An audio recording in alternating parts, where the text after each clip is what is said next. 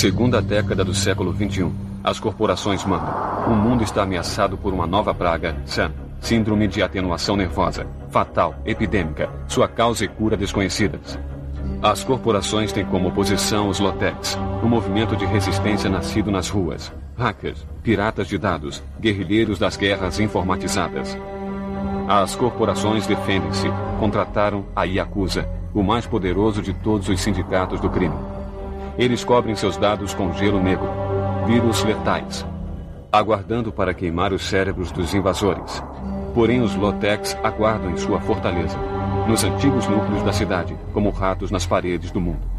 A informação mais valiosa algumas vezes deve ser confiada a couriers mnemônicos, agentes da elite, que legam os dados em implantes colocados em seus cérebros. The Dark One, ou de Trash. President ever to say, vote for me, I look forward to blowing up America. With the ultimate goal of a new world order. Uou, oh, oh, medo! Desespero. Pendrive humano! Golfinho! Eu quero meu serviço de quarto de volta. Muito bem, começa agora mais um podcast. Eu sou o Bruno Gutrabelar, estou o courier de 24 megas da The Dark One Productions. Douglas Freak, que é mais conhecido como Zoma Reeves. I wanna know what you're thinking. There are some things you can't hide. I wanna know what you're feeling. Tell me what's on your mind. Pure Energy. Pure Energy. No beatbox com Keno Reeves. Keno Reeves Pure Energy. É, Você esqueceu o que é falar, Keno Reeves? O- Os problemas de 2021 estão enchendo a sua cabeça, você tá esquecendo tudo? A ficção pode ser mais parecida com a realidade do que você pensa. Keno Reeves, o ano de 2021 vai melhorar com a pandemia, as corporações do mal, a rede virtual do mal, o fanatismo religioso. 2021 vai melhorar ou vai ser horrível? Hein, Demetrius? Pois é, Douglas. Não se esqueça que 640k serão suficientes, né, não, Shinkoi? Porra, meu, é, é um terabyte de emoção esse filme aqui, esse futuro distópico que finalmente chegou, né, cara? Temos aqui mais um documentário que virou realidade do futuro do passado, não é mesmo, seu? Pô, em gênero, número e grão. E os ouvintes se preparem, porque hoje conhecerão o irmão do Dolph Lundgren, o Dolphin Jones. Não é mesmo, Dr. Rafael? É, eu fiquei sabendo aí que os golfinhos fazem coisas horríveis com as pessoas que estão nadando perto deles. Seguiu meu guia aí de no mundo animal. Pois é, meus caros amigos e ouvintes, estamos aqui reunidos para bater um papo sobre o Johnny Mnemonic, uma adaptação cinematográfica de um dos contos do William Gibson. Não aquele produtor e fabricante de guitarras, e sim o escritor cyberpunk. Mas antes que o resoador saia desta gravação para ir deletar seu Winchester craniano, vamos começar esse podcast. Vamos, vamos, vamos. Cara, bora programar o videocassete, passar um fax em 2021 pra salvar o mundo da pandemia. Bora! É a tecnologia do governo atual, né, cara? Só toma cuidado com os fanáticos, com o fanático religioso.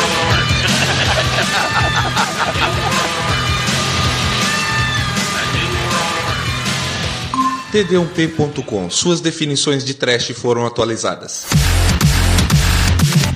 Bom, meus amigos, para começarmos a falar de Johnny Mnemonic aqui no podcast, antes de dizer que é um, um filme baseado num conto do William Gibson com o roteiro dele mesmo, a gente tem que dizer que o filme se passa no dia 17 de janeiro de 2021, que é exatamente a data da gravação desse episódio. E isso foi um acaso, não Uou. foi... Não, não foi um acaso, mano. Isso foi cuidadosamente planejado por mim que escolheu o filme.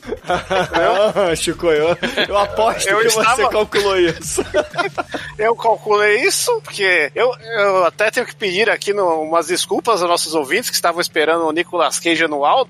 Já tinha uma tradição aí de dois anos, né? Todo comediante, minha pri- primeira escolha é o Nicolau. Mas esse ano, cara, esse ano eu tive que. Eu estava lá pensando, porra, Johnny Mnemonic, né? 2021. Eu fiz uma pesquisa no final do ano passado, filmes que se passam em 2020. Aí eu bati 2021 depois. Aí, porra, Johnny Mnemonic, vou ter que ver essa porra aí. Eu assisti, muito, depois de muito tempo, que eu vi essa merda quando era moleque, né? E a sinopse de Johnny Mnemonic é 2021, janeiro. Estamos aqui numa realidade que as megacorporações dominaram o mundo. No meio Oh, de uma pandemia. no meio de uma pandemia global em que indústrias farmacêuticas aí dominam todo o rolê e o povo tem que se virar pra se cuidar porque não tem governo, não tem nada pra tomar conta deles. Enquanto isso aí acusa que a milícia do filme fica lá tocando terror.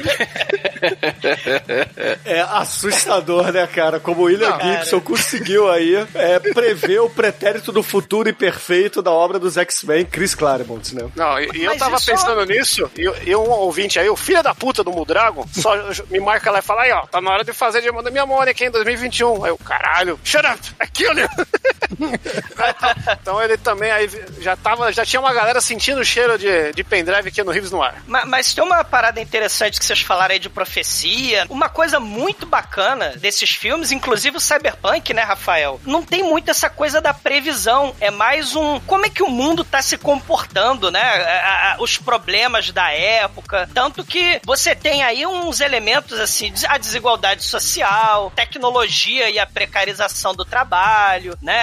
As megacorporações do mal. Não é bem uma previsão, mas a, a situação que vai se complicando, né? E, e- e as possibilidades que a ficção, que o filme vai liberando, né? É- é- isso, isso é interessante do cyberpunk, né? Propriamente dito, né? O mundo é mais parecido do que a gente imagina, né? É, e o- os próprios autores, tanto o Gibson, né, o William Gibson, quanto o Bruce Sterling, que também são os dois pilares aí do cyberpunk, vamos dizer assim, os, os mais conhecidos, né? Eles meio que abandonaram o estilo, né? Porque ele se tornou retrofuturista, né? Até então, eles, eles realmente faziam isso que você tá falando. Eles pegavam aquilo que. Ah, mais ou menos como Black Mirror, né? Dá uns dois passos pra frente tecnológicos, Sim. assim, imagina como o mundo seria. Mas o, o- acho que o grande lance do cyberpunk é a. Acho que a grande sacada desses caras foi perceber a tendência que o mundo estava seguindo, né? Que era a tecnologia ia aumentar cada vez mais, a chegar em um momento como agora, em que a gente tem acesso a um computador de bolso e que faz quase qualquer coisa de vários aparelhos que a gente usava antes, e ao mesmo tempo a gente tem uma qualidade de vida de merda, né? Então, o, Ah. eu sei que quando trouxeram alguns caras do alguns caras do Cyberpunk aqui pro Brasil, né? é, eu não lembro quem foi exatamente. Eu acho que foi o próprio Gibson, salvo engano, ou o Sterling. Não foi um dos dois, não lembro. Ah, foi isso mesmo. Um dos dois que eles trouxeram pra cá. E os caras, quando foram pro Rio de Janeiro, cara, eles falaram: Meu, isso aqui, é quando vira as favelas, isso aqui é o que a gente imaginava que seria o Cyberpunk. Que era uma baixa qualidade de vida, alta tecnologia e ao mesmo tempo essa coisa de todo mundo improvisa muito pra sobreviver, né? Sim, a gambiarra, né? Tanto que ah, os, o- as próteses ciborgue é tudo vagabundo, galera tá fudida. Próprio o trabalho, a tecnologia, porra, se tu,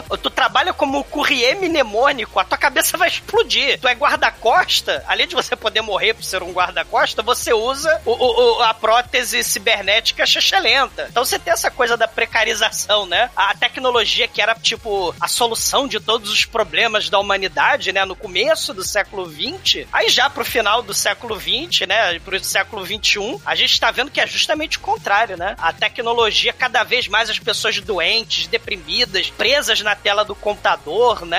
É, é, é, o, o, o entregador de comida aí do iFood pro aplicativo. Então você tem Perfeito. o- né? A O precarização... Johnny Mnemonic é um entregador de rap. Pode ver que até o sistema de contratação dele é igual. Não, não é à toa que ele chega falando quem pediu pizza. Né? É, o- isso aí, ó, assim, é, só dando um contexto pros ouvintes, eu conheci o universo cyberpunk lá no início dos anos 90, através do RPG, em, em primeiro lugar com GURPS Cyberpunk, Sim, e logo sim. depois com o Cyberpunk 2020, que era um RPG que, porra, infelizmente o Manel perdeu o livro porque foi assaltado na rua. Mas, é, assim, era... No era Rio. do- era do- é, no Rio de Janeiro, obviamente, né? Era um... Mais cyberpunk impossível. É, eram dois RPGs sensacionais, né? Primeiro que o GURPS é, assim, é o, o mais realista possível, né? Quando se fala de RPG, porque você monta o, o seu personagem. Tem até um amigo nosso que fala, né? Que todo ser humano é uma ficha de GURPS aí de 60 pontos, né? Então, mas enfim, e... Ele trabalha no Facebook hoje.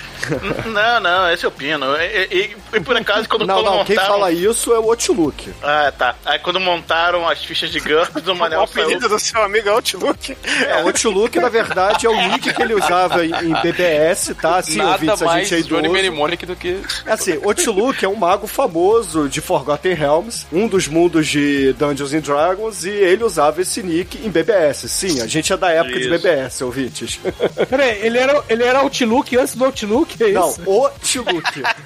Otiluk. Outlook. É, Otiluk. Ah. Oh, mas você esqueceu um RPG importante também, que é o Shadowrun. O Shadowrun Sim. que misturava com, com um pouco de, Sim, de é, fantasia é, e é, tipo é porque eu né? conheci depois, né? O Shadowrun, inclusive, teve um card game lá que veio na onda do Magic, né? No, no- em meados Isso. dos anos 90, que é do mesmo criador, Não, inclusive, do Magic. Não é do Shadowrun, ele é um, ele é um card game, chama Netrunner. É, do o mesmo criador do Netrunner, é, eu Magic. tô confundindo, é, que é do Richard Garfield também, né? O, o criador do Isso, Magic. Exatamente. Mas, Mas assim, um eu- jogador joga com hacker e outro com sistema e tem que, né? É, e assim, de- se a gente falar de card game, né? Tinha um card game também no- nos anos 90 dos Illuminati, que era uma parada muito foda e tem muito a ver com, com esse filme aqui também. Do Steve Jackson, é foda isso daí. Só um adendo, Bruno, é que a gente tem que falar que montaram as fichas de GURP do pessoal e o Manel saiu com menos ponto que um Goblin. Não, e ele ficou puto e refez a ficha dele botando inteligência 17, algo assim, né?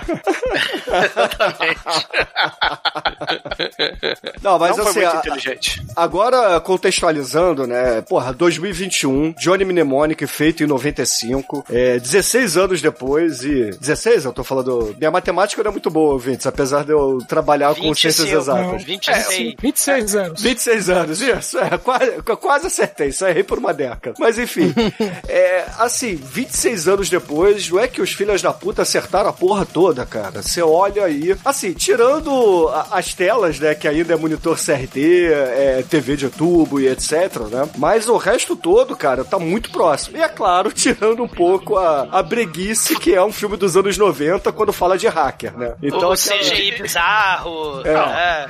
É, Uma É. coisa que os ouvintes têm que enfiar na cabeça, assim, que 95 foi quando estava acabando de fabricar disco de vinil e começou a fabricar CD. A gente esquece disso, né? Não, já internet tinha, era BBS. já tinha CD um pouco antes, Não, entendeu? já Tipo, tinha, já tinha, mas não era Brasil, né? Nível Brasil era. Você tem um Não. CD, um CD ruim em 95, cara. Você era o, o, o John Mnemonic do bairro, cara. Você era muito foda. Na verdade, você era o pirateiro do bairro, né? Porque em 95 tinha os CDs piratas aí que faziam, ó, um puta sucesso. Na mídia Mitsui Gold, cara, pro, pros velhos aí. Eu, eu- eu- eu lembro uma coisa interessante, que é, isso é bem isso é bem cyberpunk mesmo, né? Que porque a, a pirataria de PS2 rolou direto, né? Sem nenhum problema, né? Você copiava jogos e tal no computador, mas Você baixaria um carro, Demetrius? Não, não é isso.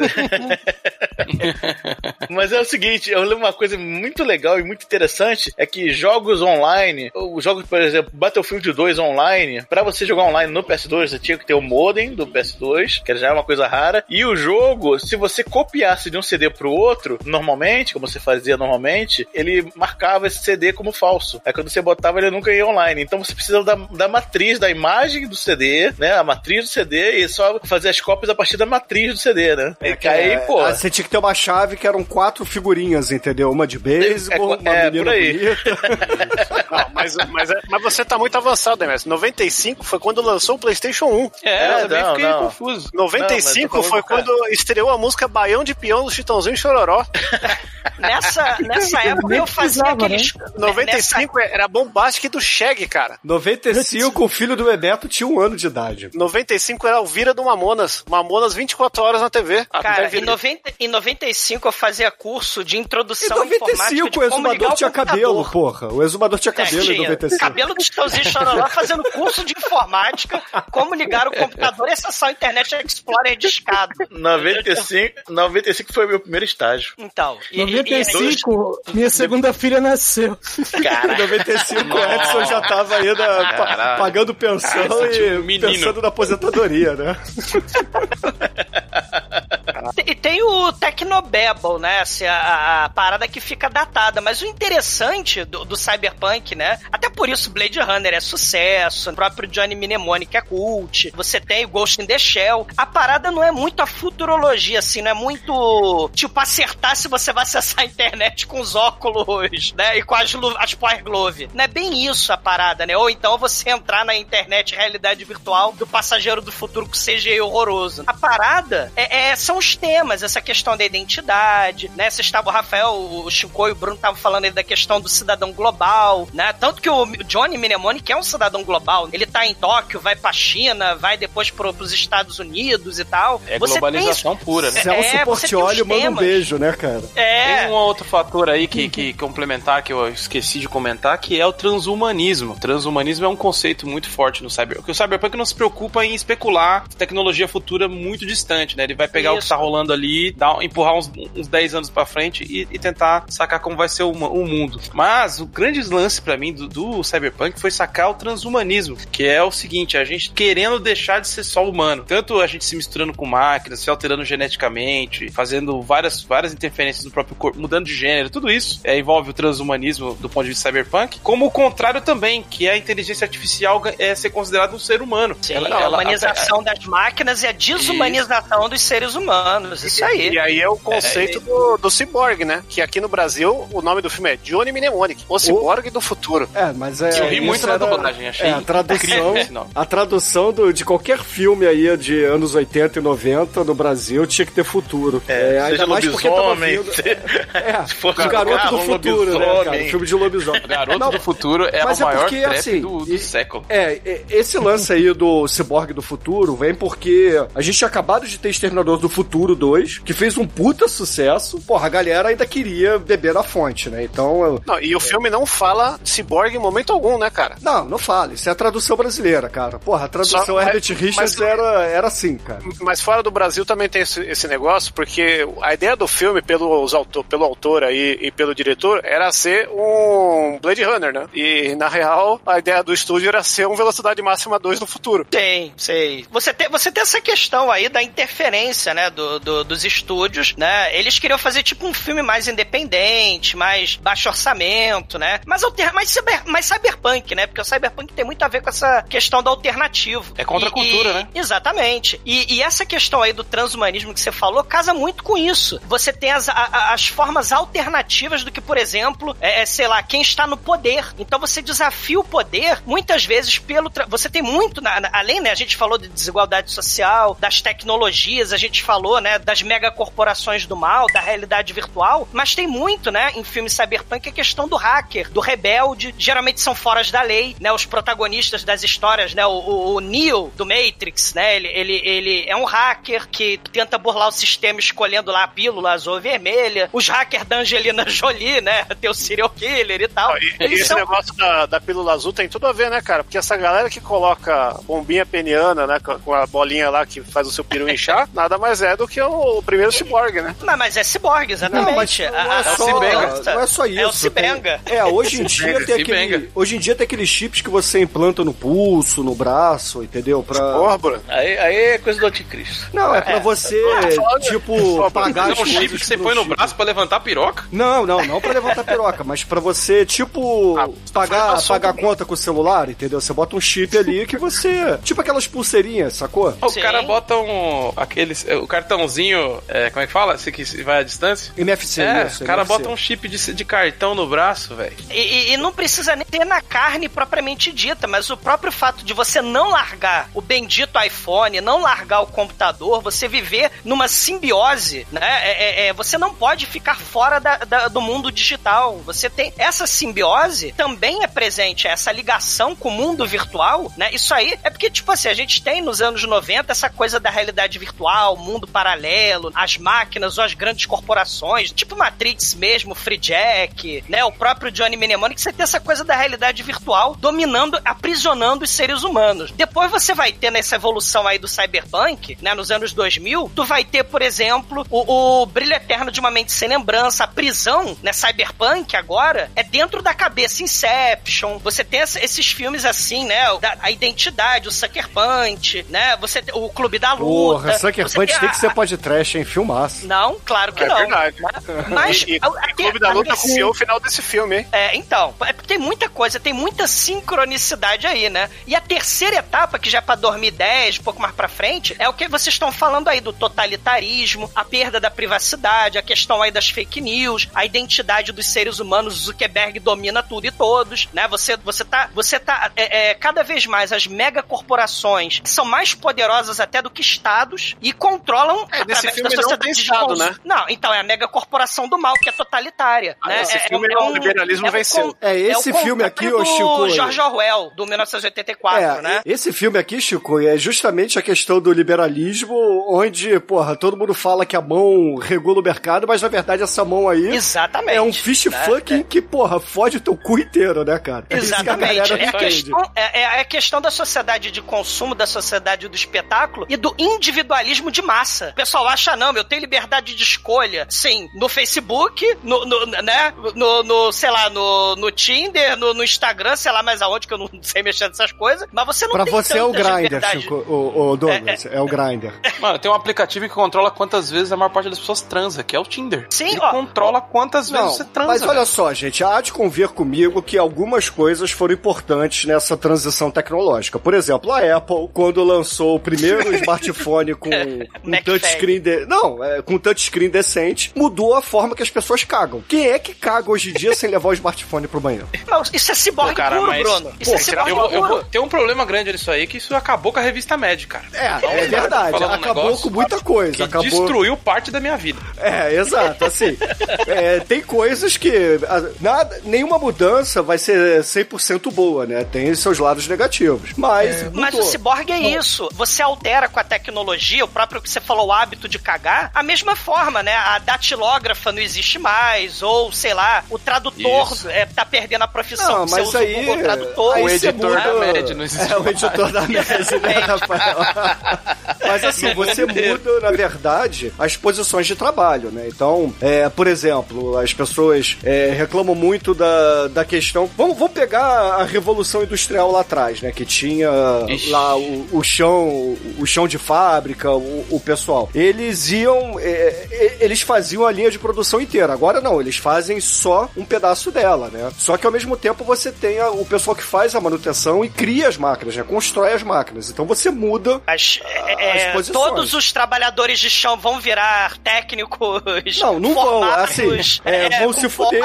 A, a geração atual, Eu vou- o ponto eu- é esse. A gera, eu não tô com, assim, eu não tô defendendo. A geração atual sempre vai se fuder, tá? Mas é. Vou levar as uma, tá, uma próximas- reflexão. Você já parou pra pensar que a, que a tela que você tá defendendo... Eu não tô você vai defendendo, no banheiro tá? cagar, você coloca coliformes fecais e você usa esse celular tanto que você vai comer com ele junto, comendo bosta, cara. É, e você bota no olha rosto o pra ter o telefone. A vantagem aí da pandemia em 2020, 2021 é que você passa álcool gel toda hora do telefone, né? Então, pelo Mas na menos isso tá verdade, isso É o One Cell Phone One Cup. Não, mas na verdade isso aí é um plano das corporações pra normalizar o sketch, né, cara? Que as pessoas já vão estar familiarizadas aí no futuro. Nossos filhos serão adeptos do sketch. Não, mas isso que o Bruno falou tem um filme interessantíssimo dessa terceira onda, né? Que é o totalitarismo e também esses hábitos do trabalho, que é o 3%. Não sei, não sei quem já viu aí o 3%, né? Mas tem um filme, a série, né? a nota tá muito baixa. Tem um Caralho, filme de Chico. 2008. tem um filme de 2008 chamado Sleep Dealer, que os mexicanos não podem passar a Great Wall do- da, né? Porque a globalização é justamente o cidadão livre pelo mundo. Só que no século XXI os muros aumentaram. É, é, o Sleep Dealer é um filme que os mexicanos não podem ter o seu trabalho precarizado lá nos Estados Unidos. Então, porque tem essa é, a xenofobia, né, e tal. Então eles usam implantes neurais pra controlar robôs do México pro trabalho nas fábricas nos Estados Unidos. Esse filme é bem interessante que mostra justamente isso que vocês estão falando aí. da- É, o, dessa- ga, é o gato remoto. Exato. É, né? é o filme do Bruce Willis lá, High gente. Tech Low Life. Que é o Qual o nome do daquele filme do Bruce Willis? É o. Os, os substitutos, né? Substituto. decoys. Surrogates. Surrogate. Surrogates, né? isso, é. Pô, de que- matar Suruba Gates. Que é, que é mais ou menos esse mesmo esquema aí. Mas assim, é. Cara, Johnny Mnemonic, vamos, vamos voltar aqui a- ao ponto do Johnny Mnemonic e a, e a questão do Cyberpunk. Porque, é, além da questão do filme se passar no dia de hoje, né, pelo menos no momento da gravação, a gente também tem aí um- uma espécie de revival, né? Principalmente com aquela polêmica lá do jogo, do Cyberpunk, etc., que não deu certo. Que tem um pouco a ver também com essa questão de corporações e tudo mais, né? Não, então, o, o paralelo com o jogo que saiu aí, Cyberpunk 2027, né? Tem, tem todo mundo. 77. Cyberpunk 2077, né? Que saiu para. Saiu, mas não saiu, né? Porque saiu incompleto e tá todo mundo chorando. É a grande polêmica aí de 2020 que foi, pra quem não mora no Brasil, nem nos Estados Unidos. E, cara, a, a pegada do jogo é assim: é no, no meio do, da E3 anunciaram o Keanu Reeves, que em vez de ser o Johnny Mnemonic, ele é o Johnny Silverhand, que é mais um personagem aí contemplado do, do, do mundo cyberpunk, que é um jogo que, que chupa exatamente a ideia do Cyberpunk 2020, né? E tem toda uma, uma conspiração que o filme ele é a continuação do Johnny Mnemonic por causa desse personagem que também é Johnny, né? Que o Johnny Mnemonic não chama Johnny Mnemonic, chama só Johnny. Como a galera muito criativa, né? Se o cara tem um braço de, de prata, ele chama John Silverhand. Tem essa ideia, até porque, um spoiler do, da história do jogo, né? O jogo começa com você roubando um, um, um pendrive e tendo que enfiar ele na sua cabeça para as corporações não se apoderarem dele e você tem que entregar para a pessoa certa e vai passar por muitas confusões. E, e, esse pendrive tem quem? Tem o Keanu Reeves na sua cabeça. Então é o Inception do John Mnemonic, o, o, o, jogo, quando ele sair. É, porque ele, na verdade, esse, o Johnny Mnemonic, que eu tava comentando em off aqui, ele pegou. Parece que o William Gibson pegou. Ou o diretor, né? O Robert Longo pegou o Cyberpunk 2020, o RPG, e montou uma campanha. É isso. E ele tinha tantas ideias ali, botou todas as ideias. Porque tem um, um, solo que é contratado durante a história, que é aquela mina que é contratada para defender, que é guarda. Solo são os, os guerreiros de aluguel, né? Então é, tem. A, é, aquela mina o, que é pra defender, ela, ela, é, ela, é um personagem famoso do livro, né? É, a Molly. Não, mas é, é, um solo. É típico personagem que, que é de combate em, em, em Cyberpunk. Aí você tem um Corp, que é o cara que trabalha para uma corporação, faz um serviço ali, e que é o próprio Johnny Mnemonic, que ele, ele, ele é, se percebe que ele é diferente dos outros, ele é integrado ali às corporações e tal. Você tem o cara que é o médico ilegal, que soltam várias informações, que é o nosso queridíssimo Henry Rollins, que ele, é. que ele era legista, trabalhava com, É do Black implante, Flag ele, né? Do Black, Black Flag, Flag, do Rollins Band, né? Um cara muito versátil. É. E você tem vários personagens que ocupam. Você tem o Samurai Urbano. Que, né? O, Não, contrabandista, o Dokier. No você jogo tem o Samurai do... Urbano, que é esse, esse lance do, dos, dos Yakuza. Então, exatamente, você tem o Dokier que, na verdade, é o chefe de corporação, ou é o cara que é, é, o, é o cara envolvido com o rolê, né? Do clube, com... do clube do mal, né? Isso. né? Do, do, clube cyberpunk neon, que sempre tem um clube cyberpunk neon com cara, drogas. Minha cena favorita do Dokier é a linguada que ele dá na mina. Cara, que linguada maravilhosa. Eu, não tava esperando. Ele dá uma linguada gostosa na mina, cara. E, e tem um... terminou no Bacurau, né, mano? E tem uma... Exatamente, viva Bacurau, né? E tem ele uma deu uma linguada no Bacurau. É. Bacurau tem... que deu uma linguada nele, né, mano? É. E tem uma questão do cyberpunk também, né, que tem essa questão gnóstica da transcendência. O personagem do Dolph Lundgren foi catapultado, né, de, de, de a forceps, né, no filme, mas tem essa questão da religião presente, né? Se a gente pensar em Matrix, pensar lá no Free Jack, que tem lá o, o, o, a piscina de almas, né, que são as pessoas que morrem e a consciência dessas pessoas é, faz o download das consciências pro mundo, pra, pra rede, né? Você tem isso no Black Mirror lá no São Junipero, né? Ghost Você vai in the ter... Shell. O Ghost in the Shell, exatamente, hum. né? O, o então Dolph Lundgren tem... é o melhor personagem do filme, porque ele é só um personagem que serve pro autor mandar a religião tomar no cu. ele só serve pra falar que religião não presta. Só isso. Essa é a é, ele mostra o, não, o fanatismo religioso em, em, é sendo utilizado, né, pra violência, né, pra destruição, né. É, é, é. é o poder aí, o, o, o, né, se a gente pensar no século XXI do mundo real, né, o, uso do fanatismo religioso para fins políticos, para fins, é, né, tenebrosos, né. Você vê que o cyberpunk, é, o cyberpunk é logo ali. Sim, e fora isso, né, só pra fazer uma ficha aqui dos outros personagens, a gente tem também o ICT, que é o terceiro maior rapper com gelo no, no nome, né? Antes dele aí temos o Ice Cube e o grande Vanilla Ice, que formam a triforce dos rappers geladinhos. E o ICT tá nesse filme antes ele conseguiu o emprego fixo, né? É. Ele faz 20 anos que ele tá no Law and Order, né? É, é verdade. antes ele fez Tank Girl. Ele, ele fez Tank Girl? Ele fez. Tank Girl também, né? Sim, que fez. É, Guru, lá, é, na mesma época desse filme. É 95 Tank Girl também. Outro também, filmaço né? que merece ser é. trash. É, é, a mesma roupa, só, só muda que ele tem uma, uma cara de canguru na frente, né? Troca os golfinhos, bota canguru. É. é, ele tá com a roupa lá dos saltibancos trapalhões, né? Convenhamos. Não, não tá aqui. Ele, ele, é verdade, ele tava devendo muito dinheiro pra máfia, velho. Caralho. né? Ele era, e ele é o funk de police do, do filme, né? Como já, já fazia no Body Count. E é muito foda a participação dele, porque ele, ele é o chefe dos garotos perdidos aí do Peter Pan do futuro, né, cara? Sem o, o Robbie Williams. E a menina que e faz o crocodilo é um, é, um, é um golfinho? É um golfinho, é. é. Muita, muita, muitas ligações, né, cara? Que a gangue nada mais é do que os garotos perdidos com a gangue do Double Dragon também, né? Putz, é, lembra muito Double Dragon. Sei. É verdade. E lembra muito Double Dragon, porque é uma coisa que a gente tem que chamar atenção que o orçamento do filme não era aquelas coisas, né, cara? Eles gastaram todo o dinheiro nas contratações em TV de tubo, porque aí não sobrou pra fazer o resto. Não tem nem iluminação o filme direito. Não, a- os próprios do filme é tudo um lixo. As armas parecem é, que os cara, é aquelas armas de. que o cara pega uma arminha de brinquedo, pinta de preto e coloca um conduíte de passar fio em cima, assim, um pedaço de grelha pra falar, ó, agora é do futuro essa porra. Parece, parece que foi feito em Uganda, né? O filme. Não, a de, a, a de Uganda ainda, os caras sabem disfarçar um pouco melhor aqui. Mas assim, Nossa, eu, o eu, CG. que eu ri muito do Keanu Reeves desmontando a arma, cara. Que não faz sentido nenhum. A arma só um Sim. revólver, né? É, não, mas, mas tem o, o CGI, né? Pra época, eles contrataram o cara lá do T-1000 líquido, lá do Terminator 2, o John Nelson, da Industrial Light and Magic, pra fazer os efeitos de CGI, de realidade virtual, de É. acessar a internet com, com o Não, iPhone, contratar- né? É, contratar Com o cara é uma coisa, a outra é você dar meios pra ele fazer os meios É. dos efeitos especiais, né? Tá, com os poucos recursos ele conseguiu fazer um trabalho digno, né? No- não é passageiro do futuro, mas... Digno de podcast, né, cara?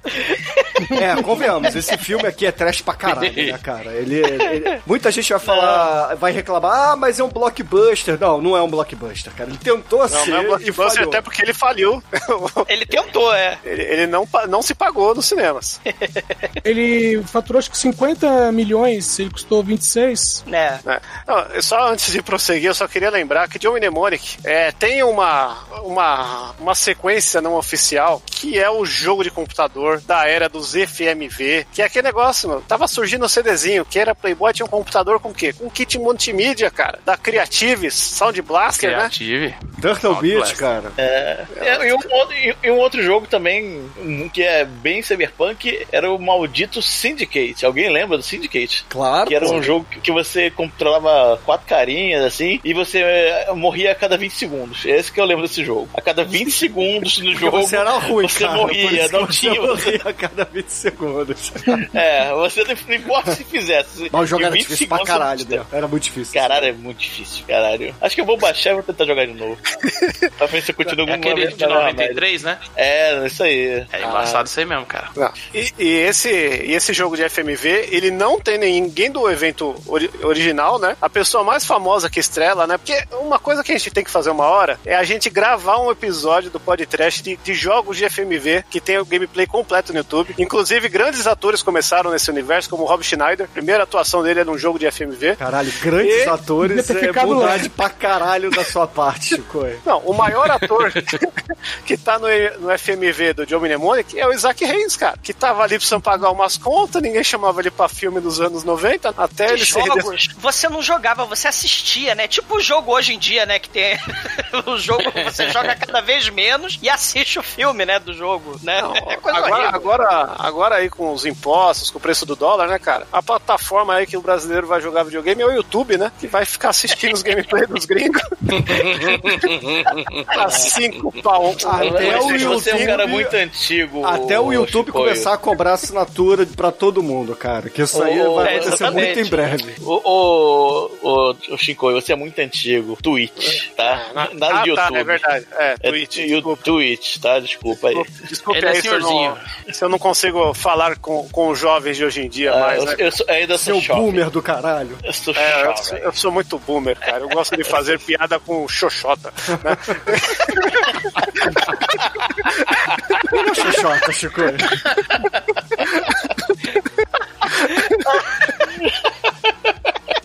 né? Hoje em dia as piadas são existencialistas, né? Sobre o universo e tudo mais. Incompreensíveis. Eu só não consegui ser mais boomer porque eu ainda não fui cancelado, né? Mas, Ah, tá tentando, tá tentando. é, daqui a Você pouco tenta toda, todo domingo aqui na gravação, você tenta, Chico. É Alguém vai acabar- é igual meu Facebook, que ó, as pessoas ficam me perguntando: você já, já, já teve postagem cancelada? Eu não, não acredito mais, não. Eu ainda sou um boomer é, não, não reconhecido, cara. É, se a galera descobrir meu Tumblr, eu tô fudido. Apesar que não, porque o Tumblr, depois que o Yahoo comprou, ele bloqueou todas as postagens de pornografia e, e Ah, snufilia, é né? verdade, é. Aí ninguém mais vai conseguir ver. E mas só voltando aí pra, pra seara dos games, né, cara? E como eu sou boomer, temos que lembrar aqui que tem um jogo muito foda do Joe Mnemonic, que bizarramente ele foi muito popular aqui no Brasil, que era o Pinball do Joe Mnemonic. Inclusive, É verdade. jogamos. É. Né? Não sei se vocês se lembram, quando vocês vieram pra São Paulo, a gente foi num clube de motoqueiros e jogou o pinball do Joe Mnemonic curtindo um rock and roll de Purple nervoso. Né? É isso aí. Faltou tocar o Phil Aqui Collins no pra ficar Rio, tem o, aqui, no, aqui no Rio a gente tem o Rio Pinball Club, né? Que fica em bom sucesso. E faz tempo, por causa da pandemia, né? Eles não abrem pro, pro, pra, pra gente fora do clube. É um clube mesmo, né? Mas não abre pra qualquer um, fala a verdade. é, é, não, mas assim, ele tem um, um dia que você paga, paga caro, assim, 50, 60 reais, mas aí você tem acesso a todos os, os pinball da época de 80 e 90, né? Cara, tem até Cavaleiro Negro, tem dois Cavaleiros Negros lá, pô. Esse E- você lá e- vai ter o Anjo Negro também. E tem, e tem Johnny Mnemonic lá. Tem, que é um pinball muito foda. foda. aí que foda. eu acho que ficou mais popular que o filme aí, depois de, de um tempo. né? E durou mais que o filme.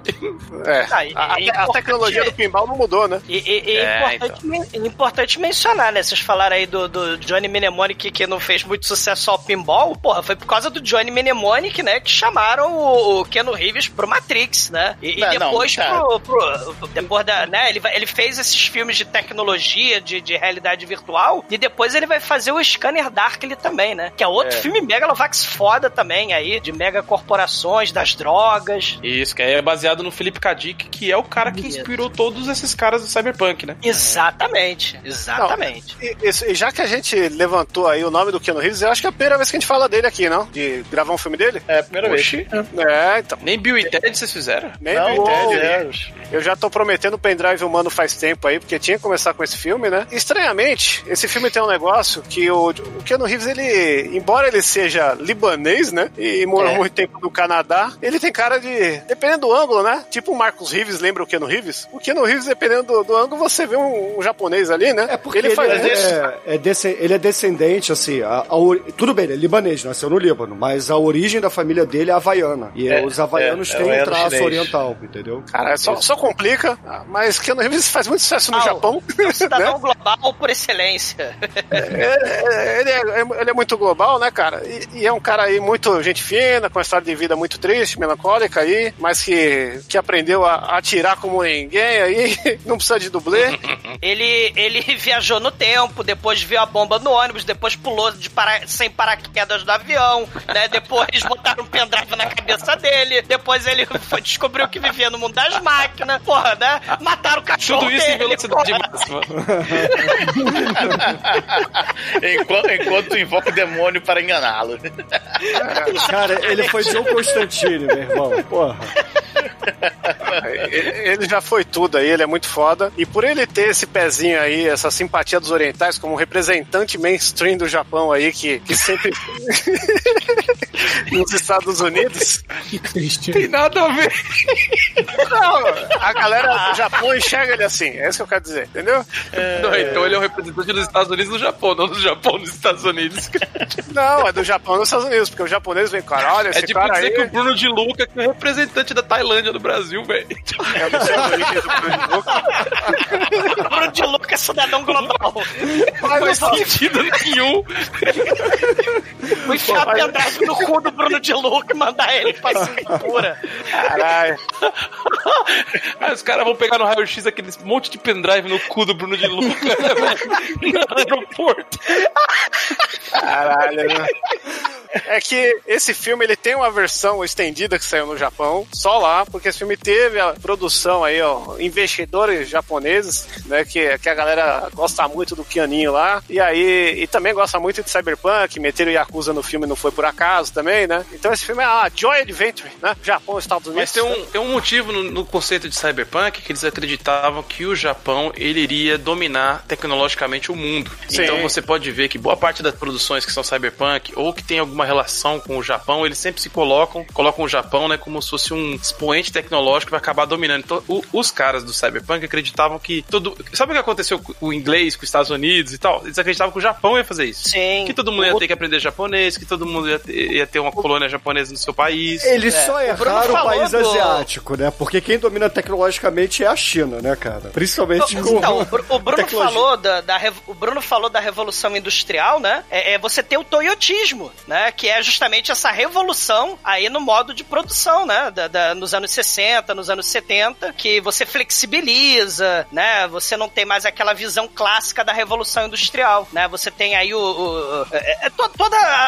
a- a mudança, a modificação na, na produção com o toyotismo, que é uma invenção né, das grandes mega empresas, corporações Que é japonesas. E- toyotismo, cara. Toyotismo é Toyota, flexibilização cara, dos é a- prazos, é a mas eu não forma- preciso, porra. Isso aí, ô Chicoio, é, o Douglas ele tá entrando aí na, na, na área coaching de tecnologia, entendeu? Ele tá falando Falou de agile. toyotismo, achei tá- que era uma coisa com o Tonho da Lua. Não, Não, é, o Toyota. É, Toyota. é, é é a metodologia. Isso aí, ô Chico, é a metodologia que a galera usa pra, pra desenvolvimento, principalmente. Scrum, Kanban, Agile, Management 3.0 e por aí vai. Ah, aliás, eu vou É aproveitar. uma, só evo- pra- uma evolução do Fordismo. Exatamente, é uma evolução do Fordismo, que é o, né, o clássico do começo do século XX, mas aí com a globalização você tem o toyotismo. E nos anos 80, vocês vão lembrar que muitos filmes de Hollywood mostravam a indústria do, do Japão, com, do, do- do automóvel, da miniaturização. O futuro pros americanos eram os japoneses, né? Ou se fez lembrar do filme Gung Ho, o Michael Keaton, de 86, se não me engano. Que mostra justamente uma empresa japonesa indo pro Japão. Pô, o filme com o Tom Hanks também lá na fábrica, pô.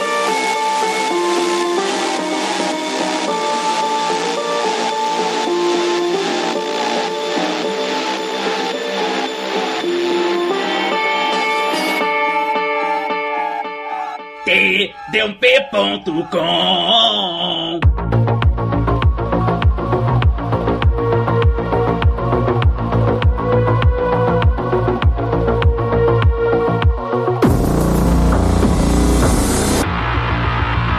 Bom, o filme começa com um disclaimer mostrando que estamos no ano de 2021. Também explica pra gente qual é a situação do filme, que as grandes corporações dominaram o mundo, nós temos uma pandemia de um bagulho chamado...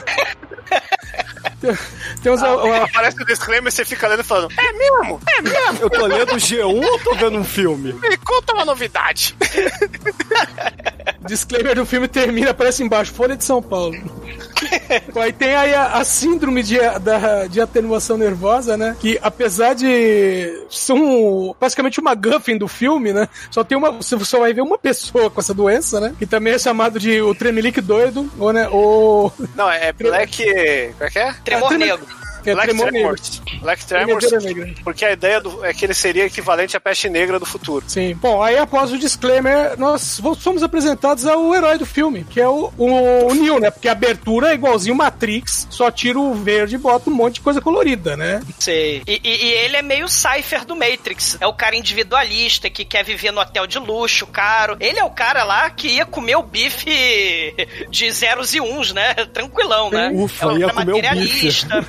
É o corporativo do, do Cyberpunk, né, galera? É o, é Exato. o personagem que trabalha pra, pra, pras corps. E esse é um filme que tem que ser visto duas vezes, né? Porque tudo isso que você tá falando aí do que descreve o personagem do Keanu Reeves, a gente vai ver mais pra frente, mas ele começa numa, numa, numa, num quarto de, de hotel, né? Que ele acabou de, de mandar uma prostituta ali que, e comeu De 10 várias mil dólares. de 10 mil dólares, né? Comeu um- uns pratos muito caros lá, né? E uma coisa também, que tem o, a grande referência, né, da, da ficção científica do, do universo aí, um dos marcos, que é o Incal, né, do Jodorowsky do Moebius, que tem o personagem John DeFu, que nada mais é que um cara normal, que ele só quer os luxos da vida, só quer trepar com puta, usar droga e comer comida cara, né? Que, que é esse padrão aí que o John Mnemonic se enquadra também. Tem a questão do gnóstico, né? Que é a evolução do personagem, né? O personagem ele começa meio fudido, né? Meio assim, materialista e tal. Mas a, a ideia é transcender, tipo Neil, né? Ele, ele começa, né? É, é mundano e aí ele vai transcendendo e até vira Jesus, né?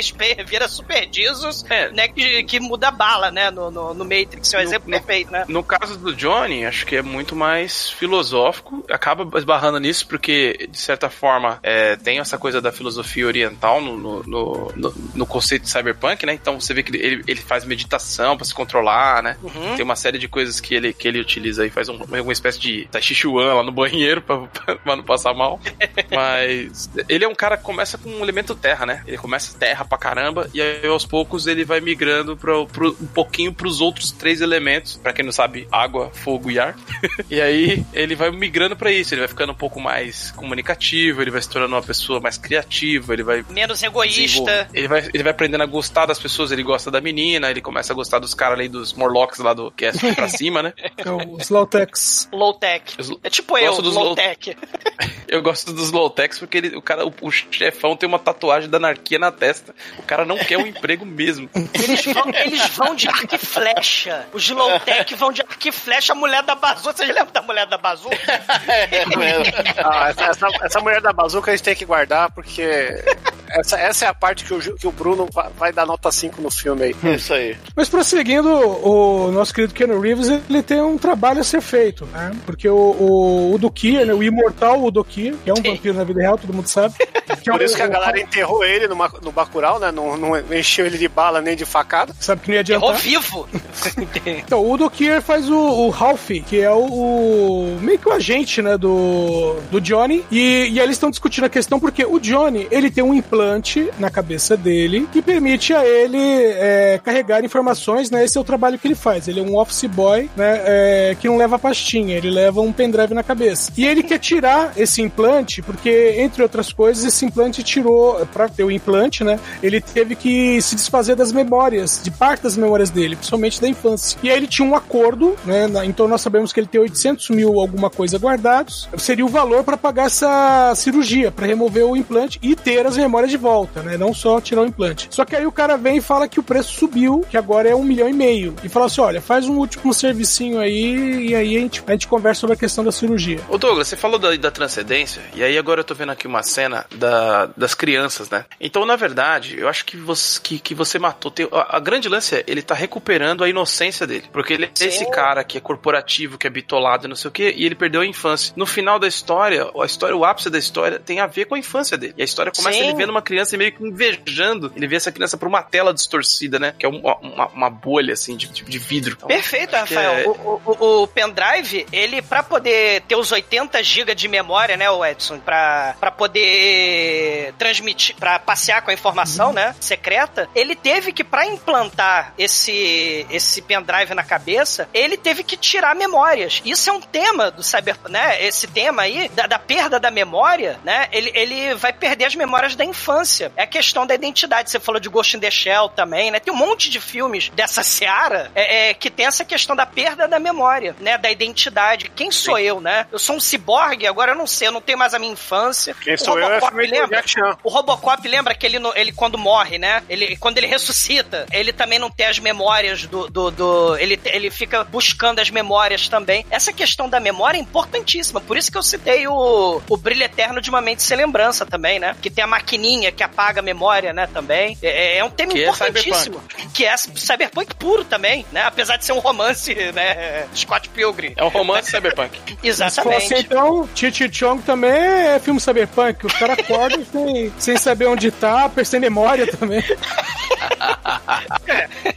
É, é, filmes cyberpunks é uma- são umas coisas meio difíceis da gente definir, né, cara? Porque a gente pode falar que Robocop é, mas Robocop aí não é. A gente pode falar que Matrix é, mas Matrix já, tá, já é um pós-cyberpunk, né? Que é tipo, já chegou no ápice da merda, né? O, o Exterminador do Futuro, Demolidor, com, com o Stallone aí chegar perto Não também. é, cara? Como é que o Robocop não é? Você tem a mega corporação do mal, a É, cidade cara. dos fudidos. O, o, Mas não o- tem o- tanta tecnologia, mas não tem tanta tecnologia além do Robocop. Não, porra. Tá maluco, O- o- cara? O filtro Não, de ele ar tem fator um milhão. jetpack. Ele tem jetpack no Robocop 3. A, a- a samurai, granada, a granada tem um, a granada tem um timer que é digital, pô. Então, mas aí o Keanu Reeves tá indo, né, encontrar com, com o pessoal no hotel. Meu, com detalhe, né, aquela velha história, né, pandemia global e ele passa por onde? Por uma aglomeração, lógico, né? Em Pequim, todo chinês de máscara. Olha que bizarro, né? A manifestação de máscara contra né, a, a pandemia. Horror. É, você sabe que tu vê que é ficção porque você vê uma manifestação em Pequim. Ele entra lá no, no hotel de Pequim, lá em Pequim, né? Ele entra no hotel e é justamente aí que tem a, a, a cena, né? Que ele vê a- as crianças, as menininhas através do, do aquário e tal. E, e aí, aí a gente também descobre outra coisa sobre ele, que o implante na cabeça dele permite oit- 80 gigas. E aí, né, ele tinha recebido um aviso, olha, é pra você usar o... você fazer um upgrade. Aí fala, beleza. Aí ele usa um duplicador e aí a capacidade dele é ampliada pra 160, ou seja, daquela sacudida bonita na cabeça dele. É, ele tirou a reserva do sistema operacional lá, ou seja, se estourar a partição de log, ele vai crashar e vai morrer, cara. Basicamente é isso que ele fez. Exatamente. Ele Meu, fez o que o ele- Scott do Capitão Kirk fez, né? O Scott, precisamos da dobra espacial. Mas não tem energia, foda-se. O Capitão Kirk era assim. Não, na verdade ele deu um Tanit FS menos L igual a zero, cara. Foi o que ele fez. Mas vamos lá, vamos É. seguir. Ó, pra época, foi mais ou menos assim. Ele iniciou o DOS e deu F8. Hein? Ah, o DOS F8 eu lembro. Do meu curso de introdução à microinformática. Eu lembro como ligar o microcomputador. Porque aí ele não carregava nem o config sys nem o autoexec.bat. Aí você tinha que digitar Win. Você lembra que tinha que digitar Win? Pra Sim. sair do DOS e entrar no Windows? É que é pra, antigamente você jogar Duke Nukem, é, por causa dos malditos set- é, 640Ks, né, Demetrius, que sempre serão o suficiente. Isso. É, o Duke Nukem, ele tinha 600 e, acho que 638. Então, se rodasse um único arquivo na, na inicia- inicialização do computador, o Duke Nukem não rodava. Né, e depois fizeram aquele negócio, né? CQ for DOS, eu- agora eu não lembro, que era um inicializador que pegava a memória estendida e acoplava pra, pra, pra jogos. Isso aí se chama arquivo de paginação no Windows e no Linux se chama swap. Mas vamos lá, Isso. vamos seguir. Eu queria comentar uma coisa do filme aqui que eu gosto bastante dessas cenas iniciais, que a gente vê que o vilão, um dos vilões da história, ele tem uma unha de cobrador laser. Cara, eu e- fiquei e- fascinado com isso. Cara, e- e- isso é legal, lembra muito, tem, isso você vê muito em anime, é, que é vilões ou, ou guerreiros usando fios como arma, né? Aí arrem- arrem- arremessa o fio, aí puxa de volta e ou amarra ou corta todo Tem um, mundo. tem um filme muito Mas- agradável do Takashi Miike sobre, sobre isso. É, Ah, eu sei. Já É, foi a gente já fez. Modichon, exatamente. Só que assim, ela tinha mais esforço, né? Não era, não era unha laser. Mas assim, é, tem um personagem de do Alucard, né? Que é o mordomo, que tem é, que é chamado de Anjo da Morte justamente por causa disso. Ele tem é, não só um, uma, um fio, mas tem vários fios que ele arremessa e quando puxa de volta sai cortando cerol, cerol varado em todo mundo. Titans também, né? Attack on Titans, os garrotes de, de vários ninjas, né? Você É, tem... é, mas assim, é, é- mas é Vorpal. Tudo eu tô falando Ah, é sim. Vorpal. Assim, É, tu sim. vem e vem, puxa e foi embora, né? Sei. E e eu- Essa arma tem no jogo do Cyberpunk 1977 também aí. Coincidência? Acho que não. Aí o, o trabalho, né, é, que ele ia fazer, ele encontra lá os chineses, evidentemente, tá em Pequim, né? Encontra os chineses e, e os caras vão passar a informação. E aí, como eu já disse, nós vimos que ele agora consegue é, é, colocar na cabeça dele 160 gigas. E os caras viram pra ele e falam assim: aqui, velho, dá que isso aí aí dentro tem 320 gigas, tá de boa? Ele dá aquela trancada no cu e fala: tá de boa, manda aí. É, ele, ele, ele precisa de dinheiro porque ele quer fazer uma cirurgia pra tirar a porra do implante e se aposentar, né? Exato. pras Bahamas. Ah, É, o- Aí ele aceita. E o Edson, é importante dizer também que ele é um cara bem cuidadoso, né? Ele bota lá um sensor de movimento na porta do, da suíte do Sim. hotel. Ele. Ele é todo profissional. Exato, exato. E eu, assim, a gente percebe que esses cientistas, né, de uma empresa chamada Pharmacon, eles estão ali eh, todos cagados, né, cheio de medo, apontam arma pra ele e não tem ideia do que estão fazendo ali, né? Ou seja, são totalmente amadores ali nessa situação. Nunca trabalharam com, digamos assim, com o submundo do crime, né? É. Acho que É, eles, eles- pra caralho. eles até falam, né? Falam, nós, nós te contratamos, te contactamos pelo, pelos processos normais, né? Então, meio assim, ó, alguém passou um script pra eles, então, e, eles seguiram esse script, só isso. Não sabem nem como é que funciona. Porque, por exemplo, a primeira coisa que eles deviam ter feito era justamente um teste de memória pra ver se ele consegue, conseguia ah, captar, pegar tudo né?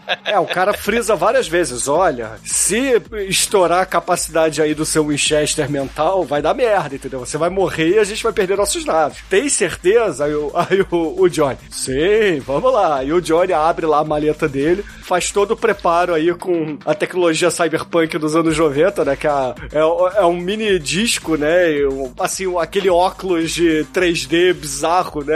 que a gente via em vários filmes da época, né? E, assim, ele bota até um- uma parada pra proteger os dentes, né? Porque ele sabe que a parada dói, né? Que, porra, é, tem uma eletricidade. É, é um né? prote- é um protetor bucal mesmo, estilo de, de lutador mesmo. É tipo, ele vai trincar os dentes ali. Não, se esse filme fosse realista, né? Quando passasse dos 160 GB, ia dar o quê? Ia dar tela azul nele, ia cair e já era, né? Mas temos uma história a ser contada. Não, mas aí é porque tem, ô, ô Chicoio, na, na informática você tem uma coisa reserva do sistema operacional. Então ele tá tirando a reserva Não, do próprio cérebro dele pra alocar memória, mais memória. Mas mais ele já fez isso quando ele mudou de 80 para 160. Chegou lá, era 320. Não, mas aí ele ele tá. comprou um duplicador de, de memória. Então, ele, aumentou comprou lá de no 80 pra traficante. 160. É. Só que aí do- dobrou de novo, Douglas. Então ele tá tirando, na verdade, mais memória dele, ou seja, tá apagando mais neurônios dele pra botar essas memórias. Por isso que ele começa a, a passar mal e etc, né? É, tipo assim, ele tava acostumado a atuar com o Ron Jeremy. Aí chegou. Long Dong. O, o Long Dong não, eu esqueci, o John Holmes. Aí ele falou: Eita porra! Ah! E por isso que ele faz aquela cara lá, né? É, mas tirando assim a, a fixação peniana do Shinkoio, a- a- no eu filme. quis só dar um exemplo que os ouvintes entenderiam, Bruno. É, Você tá, bom. aí. Os ouvintes, né? Não você, mas tudo bem. Didático, né? É. Didático. Estou aqui sendo didático, só isso. Mas aí o, o Keanu Reeves, ele recebe a carga toda, né, da, da memória. A gente tem uma cena de CGI anos 90 lá, porra, assim, tipo aquele desenho do Multishow mesmo, né? Como é que era o nome do Reboot. desenho? É o re- reboot, Reboot. isso, Reboot. E aí ele É, terminou, ele levanta e fala assim, onde é o banheiro? Aí ele vai lá pro banheiro da suíte, o nariz sangrando e etc, né? Ele percebe que tá na merda. E nesse meio tempo tá chegando a Yakuza também ali no, no hotel. Ô, Bruno, mas aí tem um detalhe que é, enquanto tá gravando os dados, quando ele, ele avisa, quando estiver terminando de gravar, os caras devem apertar lá o controle na TV aleatoriamente três vezes, que é para as imagens que estiverem na TV vão servir como senha criptografada. Então o, o cara do outro lado vai precisar das mesmas imagens para recuperar as informações. É, é basicamente a, a chave pública receado dessa transação, né? Então. Chaveirinho do banco. Não, é É assim, token. falando de informática, isso aí é uma chave pública pra. Porque assim, quando você fala de criptografia, você tem a chave privada e a chave pública. Então ele tem a chave pública, que a chave privada sabe que aquela chave pública ali tem permissão de, de acessar, entendeu? Como se fosse uma chave mesmo e a tranca numa porta. Então você É tem a que ter um segredo. do, do banco. É, você tem que ter um segredo, né? Você tem que ter a chave certa pra entrar na fechadura certa, entendeu? Então, a- a- aquilo ali que ele monta, aquilo ali que ele monta é justamente a chave pra abrir a porta daqueles dados, entendeu? Mas enfim, E é- como, é- Deme- e como o Demetrius falou, justamente com cenas de anime, né? Isso é interessante, né? É, aliás, o, o- quarto todo é uma. É, uma, é um, uma homenagem ao Japão, né? Só tem japonês, é, japonês dos anos 90, é, tem CD, tem um anime passando na TV. É muito foda. Sushi. É um MD, né, cara? É. Isso, isso aí. É, e aí assim, a, a ideia, né, Edson, é pegar essa chave, né, que são fotogramas mesmo, e mandar por fax, né, uma tecnologia muito cyberpunk, pra New York, De nos Estados 2021. Unidos. É, pô, uma tec- todo mundo usa fax hoje em dia, todo mundo sabe disso, né? Ah, mas é o fax. Você não assistiu o Borá, Bruno? Borá tem, tem fax lá, o Borá 2. Tá desatualizado. É a tecnologia do futuro lá no Casagastão. E aí, porra, o, o Ken Reeves vai pro banheiro enquanto eles vão passar o fax, né? E aí entra e acusa ali, usando o chicotinho lá, né? O, o garrote é, laser pra. Vorpal, é. É, a- é, exatamente, o garrote vorpal ali, pra quem joga RPG sabe, abrir a porta e já chegam matando geral, né? Só que o Keanu Reeves tá no banheiro, então ele consegue se esconder ali atrás da porta, e quando vai chegar o primeiro exumador do filme, né? O careca ali, O exumador do futuro. E, o exumador Vocês do não esquecem futuro. isso, né? Vocês não esquecem isso. A cabeça fica cheia, mas vocês não me deixam.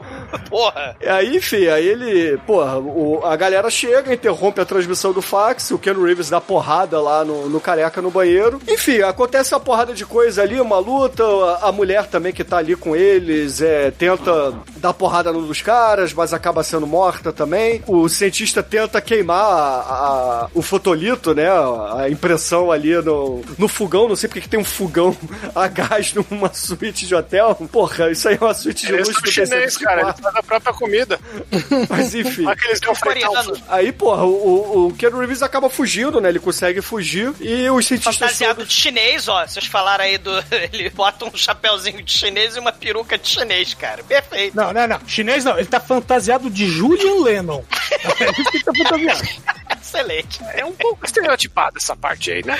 Um pouco, é. E o Ono curtiu. É, enfim, e aí o, o, o último cientista lá tem os dedos decepados, né? Diz pra onde o Keanu Reeves tá indo, que é New York, é New York né? Newark, é, Nova Jersey. É, e enfim, o Keanu Reeves foge ali pros Estados Unidos e a Yakuza vai lá, pô, reportar pro chefe da Yakuza que aparentemente, assim, é, mostra passando que a filha dele morreu na pandemia, né? Morreu pra doença maldita aí. É, na versão japonesa, o que mais tem de extra é o background desse, desse vilão aí, que é o dono da, da farmácia, né? Que também é um ator muito foda, que fez filme com Takashi Miike e meio mundo lá no Japão. Ele é tipo o Lima Duarte do japonês. Kitano. Takeshi Kitano fez o Bato Royari. Ele é o professor do Batoro Royaro lá. Ele fez. Ele dirige e atua. Hanabi, Zaitoshi. O cara é foda. Ele é diretor, ator e não sabe falar inglês direito, como vocês repararam nesse filme. Mas isso não impede ele de ser brilhante. Ele é tipo o macho do Manel, então. Ele dirige e atua os filmes, né, cara? E aí, na cena, antes de- dessa apresentação aí que é cortada, no original tem ele no quarto da filha dele, cheio de bonequinho, abra- abraçando o ursinho da menina assim, e ele vendo um holograma dela brincar, né? Que, e isso é o que vai acontecer recorrente aí no filme dele ficar. Sempre antes dele aparecer, tem ele vendo um videozinho dela, alguma coisa, e aparecendo aquela mulher que vai falar daqui a pouco aí, no meio da transmissão, pra falar: Ah, essa filha da puta. É, mas assim, o, o, o Johnny chega em Nova Jersey e aí ele passa lá na, na imigração cyberpunk, que é basicamente o que tem hoje em dia nos aeroportos mesmo, né? Que é um scanner de Porque antes, inteiro. né? Ô, Bruno, le- lembrando que esse filme é antes 2020, 2001, né? 11 de setembro. É, antes do 11 né? de setembro, isso aí. E, assim, é, o, o próprio scanner avisa ao Johnny Mnemonic, né, que ele tá com um implante, teoricamente, na cabeça pra epilepsia, né? E, Não, é dislexia. É dislexia, isso. E aí o, o- a máquina avisa o Johnny e fala, ó, tá vazando é, ondas cerebrais. Eu não lembro exatamente o termo Tecnobubble que ele usa, Sinapse. mas... É, sinapses sin- mnemônicas. Vazamento de, va- vazamento de sinapses. É, é, assim. tem um vazamento de sinapses mnemônicas aí no seu cérebro. Vá atrás de um médico imediatamente. Aí o Johnny agradece, joga o seu passaporte no lixo, que inclusive é um cartucho de Atari, né? Muito cyberpunk. E é uma caralho. característica do- dos romances do William Gibson, coisa do você é um cidadão global, você não precisa de passaporte, o mundo é livre, né? Mal sabe ele, né? Quer dizer, ele sabe. Ele tá vivo ainda? Ah, tá vivo. Tá. E toma cuidado aí, cara. Estão falando de você aqui. Não, tá vivo, não por muito tempo. Ó, o Doki, cuidado, Doki. O Dukier pode morrer porque ele é uma representação do nazismo no cinema. E aí, porra, falando de Dokira, a gente tem a cena Megalovax foda da boate, né, cara? Que ele tá lá na boate com as cyberpunk, suas. É totalmente cyberpunk aquela parada, né, cara? É. Cara, estão cantando ópera na boate. Não tem nada mais cyberpunk que isso. É Dois Nightwish, anos cara. antes, dois anos antes do- da cantora lírica bizarra do Quinto Elemento, porque o Quinto Elemento é de 97. Então o Johnny Mnemonic também tem a cantora lírica bizarra, só que é 95. É, aí, porra, o Dokir, né, o Ralph no filme, o agente aí do Johnny, ele tá lá com as suas agentes, etc. E a gente tem até a apresentação de uma personagem aí que é a, a tanque da Pari, né, que é ela, que como o Rafael falou, isso aí é uma aventura de RPG, né? Então a tanque da Pari tem ali o, o background dela explicado mais ou menos. A gente também até acaba conhecendo o Mad, né, que é o como se fosse o clérigo da Pari, né, quem, quem dá healing na galera. É o E- Spider, né? que é o Spider, é justamente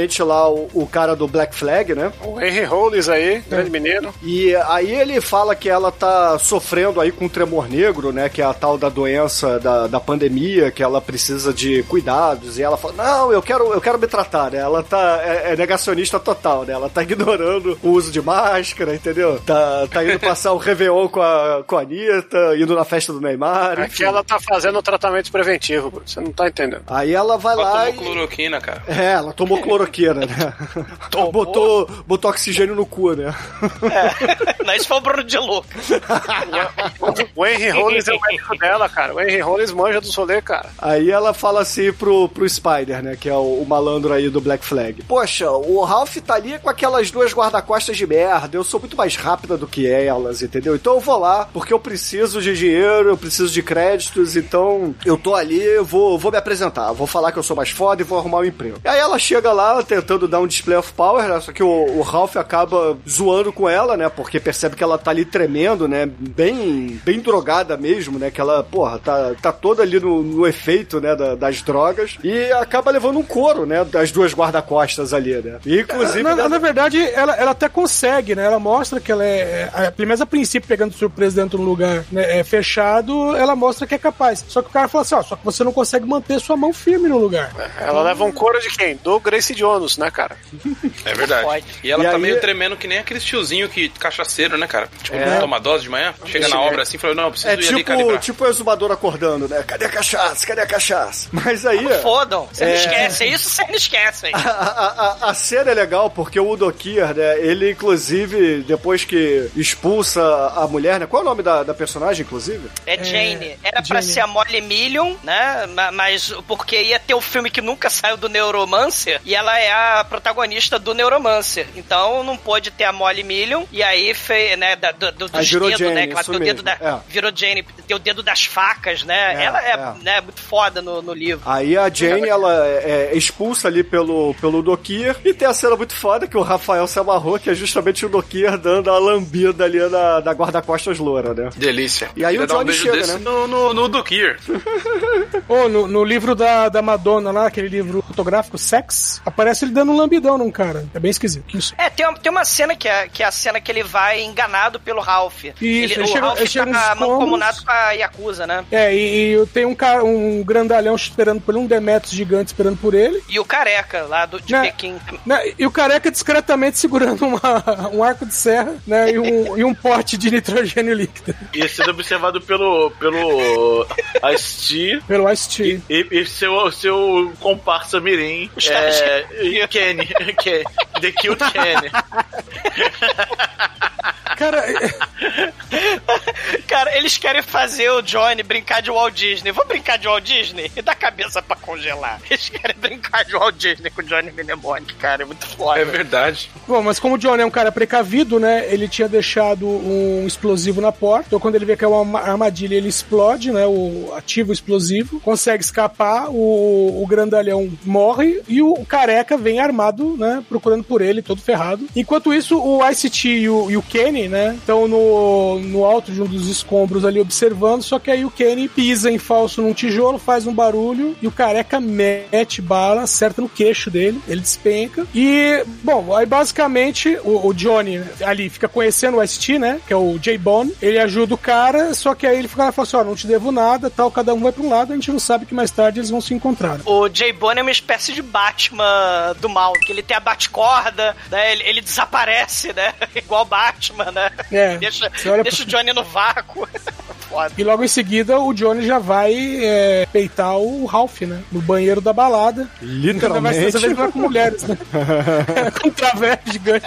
É, quando a gente fala de Udo Kier, não pode ser transei com mulheres na balada, né, cara? É transei com Cara. alguém vivo na balada. Ou talvez morto, O né? astro do Flash for Frankenstein e Blood for Drácula, né? Não preciso falar mais nada. Deixa pra lá. Ele vai lá pra entrar o, o cara no banheiro, né? Dá uma prensa nele e toma uma porrada do Gra- Grace Slash índio lá, né? Que é o guarda-costa dele, né? E ele é levado pra uma salinha onde ele vai ficar preso numa cama. Quem tá lá? O nosso querido japonês da unha, da unha vorpal. Que quer brincar de Walt Disney com o Johnny de Com o novo. Johnny novamente, né? Que é a brincadeira do, do filme é, vamos brincar de Walt Disney. Só que a, a mulher doidona lá, que, que, tem- que queria, ser guarda-costa, entrou num tubo lá, numa tubulação e tá vendo essa porra toda acontecer. Aí ela vai, pula em cima de todo mundo e, fala pro Johnny, que tá amarrado, que parece ter, perder a cabeça, ó. Se eu ser guarda-costa, se você me pagar. Ele, 20 mil, ela, 50. Aí, é, tô, se vê essa opção aqui, então beleza.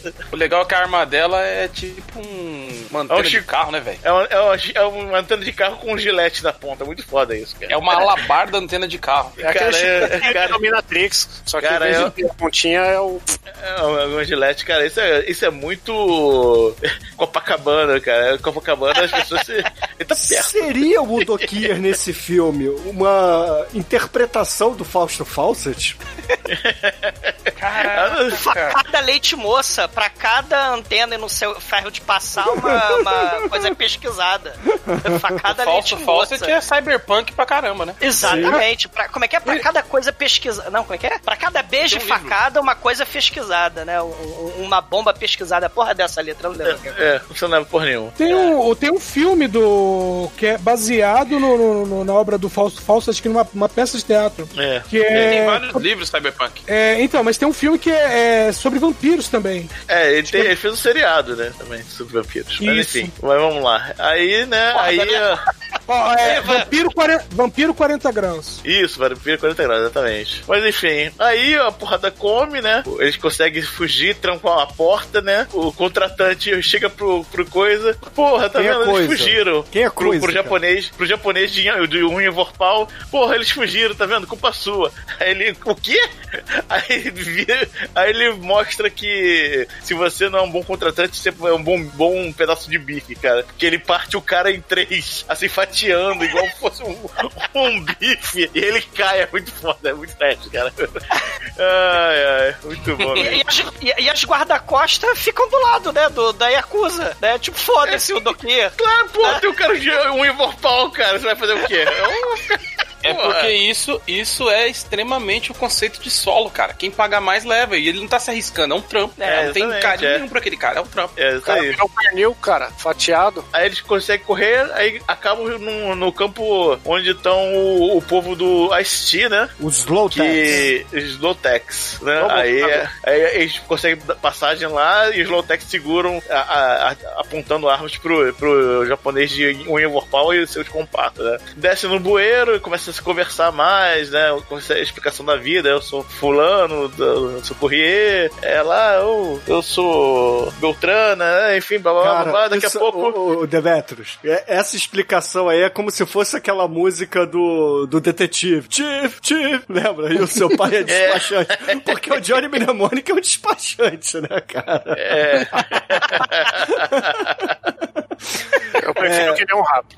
É comunidade ninjutsu, né? A banda. né? Mas a Ninjutsu, é, é, junto com o Fresno, uma gra- grandes bandas saindo dos anos 90, dos anos 00, aliás. No, O Fresno já é 2000, caralho. é, não, a comunidade, mas a comunidade de Jiu-Jitsu é. É anos 90, pô. Fala. É anos 90, é 90, é 90, é, é verdade. Fala, tá certo, é 90, é 90, é 90. Na verdade, os caras dos Fresnos escutavam comunidade de Jiu-Jitsu. Puta que pariu, como eu sei disso? Não sei. É, Eu sei enfim. que tinha algum programa aí, podcast, que ele foi o cara do, do Fresno aí, porque eu vi também. É, é isso aí, por aí. Enfim, mas aí tal, eles estão lá nos túneis, de repente Johnny é tomado pelo ritmo ragatanga, e ah, caralho, puta que pariu, vem vis- visões, né? É, aí, é porque a menina, a menina tá falando com ele, ela joga a luz na cara dele, a luz da lanterna. é, aí ele. Aí- É que nem criança efeito vendo Pokémon, no na cabeça Japão. É mais uma homenagem ao Japão aí, né? Do, Pokémon. aí. Inicia a homenagem. É, aí realmente não tem como. Ela- Ele acorda mal e tal, aí ela, ah, eu vou te levar em tal lugar. Tá, beleza. Aí eles estão andando, de repente, é a mulher que é tomada pelo ritmo ragatanga, aí caralho, puta que pariu, aí cai no chão. Aí ele, ah, meu Deus, você tá com, com, a, com a peste negra aí também, tu, caralho. É, não, não, o, é, o, O doutor lá, o Spider pode me consertar, e vai consertar você também. Pô, é, vamos, me leva lá. E ela, só que ela tá ainda tá do ritmo ragatanga, ela não desliga não, né? Ela consegue falar, mas aí ele vai, arrasta a mulher pra lá, né? Aí o cara vai lá, dá um, bota Não, antes, 50 antes disso, eles vão na lojinha de informática, Demetrius, pra tentar achar. Ah, é verdade. Ele- eles invadem, assim. É, é tipo o início do Exterminador do Futuro, só que ao invés de uma loja de, de roupas, né, a mesbla da vida, eles invadem ali o, o edifício Avenida Central. E aí o, o Johnny. Cara. O Johnny vira e fala assim: olha só, eu quero é, uma placa fax modem, eu preciso do- de um óculos Ray-Ban e um monte de conector RJ11. Vamos montar aqui na mesa uma, um E as aparato Power hacker. Gloves. E as Power Gloves. E, e aí ele começa lá, né, cara? Começa aquela cena onde ele, Ele começa vai a pra tatear. internet. Caralho, cara.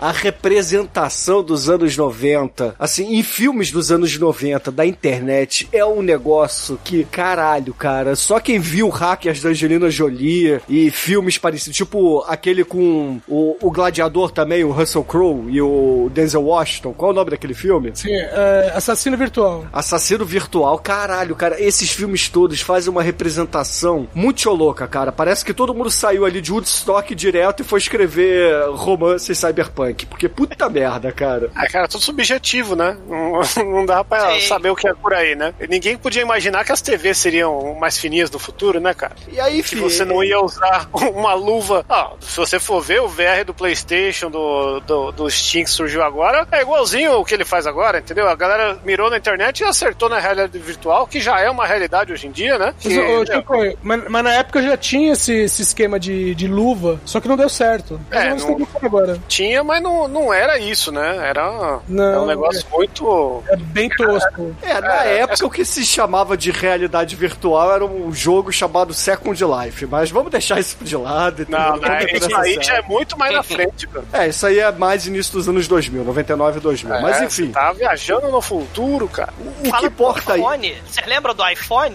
Ele cita o iPhone, só que é o É. iPhone. É, É, o fone iPhone. ocular.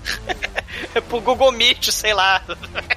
Mas assim, o que interessa aí é que ele monta a mesa, começa a surfar na internet, porque ele está ali surfando. Olha aí, o oceano da internet. Não, e aí ele começa a usar, assim, um- uns subterfúgios pra tentar mostrar a descriptografia, etc, né? Que é o Keanu Reeves girando lá, fazendo... É, não é um cubo mágico, é um triângulo mágico, né? A pirâmide mágica, ele vai girando ali a, pirâ a, a a pirâmide, pirâmide mágica. aí, o, o, o, o Rafael, a É, pirâmide. os Illuminati, né? É o Incal aí, ó. É, Né? Isso já não é minha praia, não.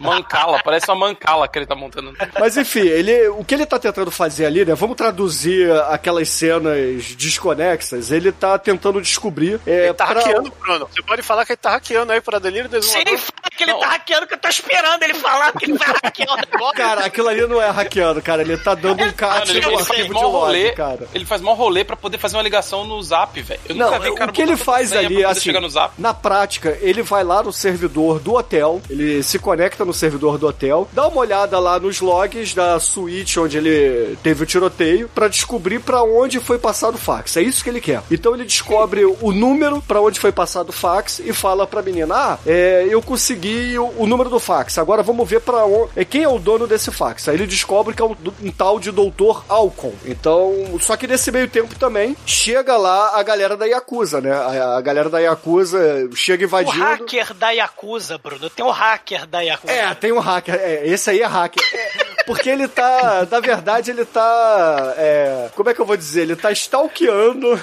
o, Keanu Reeves na grande Ele- rede, entendeu? Ele mandou Ele um vírus. impede, ele impede a conexão de banda, banda larga da internet, da lojinha do Johnny, com a onisciência dele. É, é, enfim, assim, é uns negócios assim meio loucos, entendeu? Ele manda um vírus, o Johnny tenta falar com um amigo dele virtual também, é um beijo do Passageiro do futuro. E aí o, o vírus desconecta os Esse- dois. só uma coisa, esse amigo não parece um ultrassom de bebê? Cara, tudo nesse filme parece ultrassom de bebê ou cenário que do agora- reboot, cara. Porra. É que agora em 2021 tem os ultrassom que você consegue ver o rosto do bebê, que é desse jeito aí. né? É, é esse jeito, velho. Fica parecendo aquele negócio que é um monte de, de preguinho que você põe a mão assim e, e aparece a mão. É, é isso aí. É por isso que eu não quero ter mais filho. Não, Aí, quer, não quer saber a cara dele antes, né, cara? Aí o, o Johnny e a, a menina, ela, eles saem dali porque a menina fica preocupada que ele tá demorando muito, né? Aí ela vai dar uma olhada lá fora e percebe que a Yakuza chegou, aí ela tira o óculos do Johnny, puxa ele lá pra fora, e nesse meio tempo entra a Yakuza, ela vai lá e tira uma granada rosa da bolsa e explode a porra toda, né, cara? Porque, afinal de contas, ela é fashion. E aí sim, é, tem essa cena que o Demetrio estava falando, que ele começa a andar numa espécie de, muito. de shopping e tal, que aí ela tem o ataque dela, e aí ela fala que tem que ir lá pra, pro Dr. Spider, né? Só que antes o Johnny liga pra Pharmacon e avisa que ele tá com os dados, né? Então ele meio que marca o encontro com a Pharmacon. Só que ela tem esse ataque e fala, ah, não, vamos lá no Spider, porque o Spider pode me curar e tirar essa carga mnemônica que você tá levando, que pode explodir sua cabeça, entendeu? Então eles vão Ele lá. vai hackear você ela fala. É. Não, ele fala. Sim, ele fala, vai te curar. fala. Não, ele vai te curar. Inclusive, ele esqueceu de falar no começo do filme que a prostituta que tá com ele no quarto hackeia a privacidade dele olhando as coisas na mala e ela que entrega o esquema dele aí que faz rolar toda a treta aí. E é um negócio muito sutil porque o, o filme começa sendo Blade Runner e, e vira essa loucura do caralho que a gente tá aí. O, o, o Johnny, ele vai no, no, no esconderijo do Spider, né? Ele fala que tá com a Jane, né? Porra, o, o, Spider começa, né, a tratar da Jane, ela tá com a. Ele, ele começa a explicar, né, da pandemia, que aliás não tem no livro, né? No, no, no, no Johnny Mnemonic não tem essa coisa da pandemia, mas ele explica, né, a- sobre a pandemia. Metade do planeta foi dominado, né? E, e, e- tem essa questão aí, né, do, do- da morte, tecnologia causando a morte. Se vocês lembrarem, o próprio Cronenberg, quando ele vai fazer o Videodrome, o Doutor Oblívio, ele morreu vítima dos raios catódicos do tubo de televisão. Então essa coisa da tecnologia à morte, né, tá bem próxima. O Doutor Oblívio sobrevive ah, no VHS, né? Sobrevive no futuro do VHS. O, o Johnny Mnemonic, na verdade, carrega a cura pra humanidade, né? E, e aí o doutor fala, né? O Spider fala, cara, a gente tá fudido, né? A gente precisa da cura e tal, né? E a maldita civilização tá todo mundo dependendo da tecnologia. Ninguém larga o maldito celular e tá todo mundo ficando doente. O câncer de bolso, né? Do celular, Não, micro-ondas e o caralho. Se você for ver numa linha mais conspiracionista, né? a- a- o 5G de 2021 provoca uma doença nas pessoas, né, cara? E, e- e a culpa disso é do, dessa proximidade Do da- Dória. do Dória. é. Não, a culpa do- disso aí é, do, é dos chineses, né, cara? Nada mais cyberpunk que teoria da conspiração, né? Nada mais cyberpunk. Cara, eu gostei que, que quando ela tem o ataque lá da, da Peste Negra 2099, parece que ela tá com aquele relógio do Chapolin, sabe? Que controla o braço. que, que você vê a pessoa faz coisa com o braço controla- controlado. Lembra disso? Não, e, e tu falou uma parada, Rafael. Olha, é que se tem uma coisa que o, o, o diretor não explicou nem pro Johnny e nem pra Jane é como funciona uma convulsão. É verdade. Não, então, tem até a questão do Johnny também, né? O Johnny pede ajuda pro Spider, e aí tem essa parada que o, o Rafael tava falando, que ele é mega fodão das corporações, né? Ele é um courrier, porque ele fala assim, olha, o meu implante cerebral, eu fiz, porra, caríssimo lá em Singapura, porra, aqui pra Newark tá muito complexo, aqui a gente é meio lixão e tal. Tem esse elemento aí da diferença, né? A desigualdade social aí, né? A diferença de classe dos ciborgues. Só aproveitando o que o Edson falou, né? Que o diretor não falou por como é que a galera devia atuar. É uma coisa que a gente passou meio ano passando, mas é bom falar que esse é o único filme desse diretor, né? Que ele fez esse filme e falou: É, eu não consigo, deixa quieto, né? Na verdade, não foi eu não consigo, né? Ele ficou puto, porque ele tinha a visão na cabeça dele e foi impedido Não, de colocar tinha. a visão que ele queria. né? Mas ele, ele, esse diretor, ele demonstra um negócio, né? Que um dos problemas do Keanu Reeves, que a galera fala que ele não atua bem e tal, é que ele, ele tem que ser bem dirigido pra ele atuar bem, né? Esse filme aqui, a atuação dele é meio kubarnacanzesca, assim, porque o diretor não sabia o que pedir, né? É que nem aquele outro filme de vampiro lá do Keanu Reeves também, que é horrível. Como é que chama? Ah, o Drácula, né? É um filme de vampiro aí, não sei se alguém já viu, que, que mostra que Keanu Reeves, ele é um ator que precisa de um diretor foda aí pra, pra mostrar o seu potencial. Cara, enquanto o, o Spider vai ajudar a Jane e o Johnny, o Dolph Lundgren tá na igreja dele. O Takeshi Kitano, que é o Takahashi lá da Pharmacon, ele tá puto porque o, o cara da unha vorpal de chicote não consegue. Não, o É. cara liga no Facebook do Dolph Lundgren, cara. Porque o E é, Dolph- o Dolph e é realmente o Facebook. o Dolph Lundgren tem uma bíblia com uma telinha dentro que ele troca ideia. Cara, o, o, o é, igual, Dolph é igual que a gente vê aquele- aquelas capinhas pra iPad, né, cara? Sei. O Dolph Lundgren, na cena cortada, né, ele, ele tá pelado pregando na igreja da reconfiguração é, sistêmica, porque ele acredita que a tecnologia é o próprio Deus. Aí é um momento meio Ghost in the Shell aí. E, e tem essa coisa da religião. E aí ele tá pregando sobre as maravilhas da tecnologia. Ele é pós-humano, né? O Rafael falou do transhumano, né? Ele fala da, da transhumanidade que ele transcendeu. Então ele fica tomando. Ele é um, ele é um televangelista do mal que surrupia né, dinheiro das pessoas pra poder pagar os implantes caros dele, o, o Dolph Lundgren. É um elemento até interessante que não tem no livro, mas o, o- o Gibson coloca né, no, no roteiro, porque teve que atochar debochar o, o, o Dolph Lundgren no filme, né? Mas tem essa coisa interessante, né? Do, do, do, do, do Dolph Lundgren como o profeta transhumano, né? Cyborg. Ele tem a missão de brincar de Walt Disney com, com Johnny Mnemone.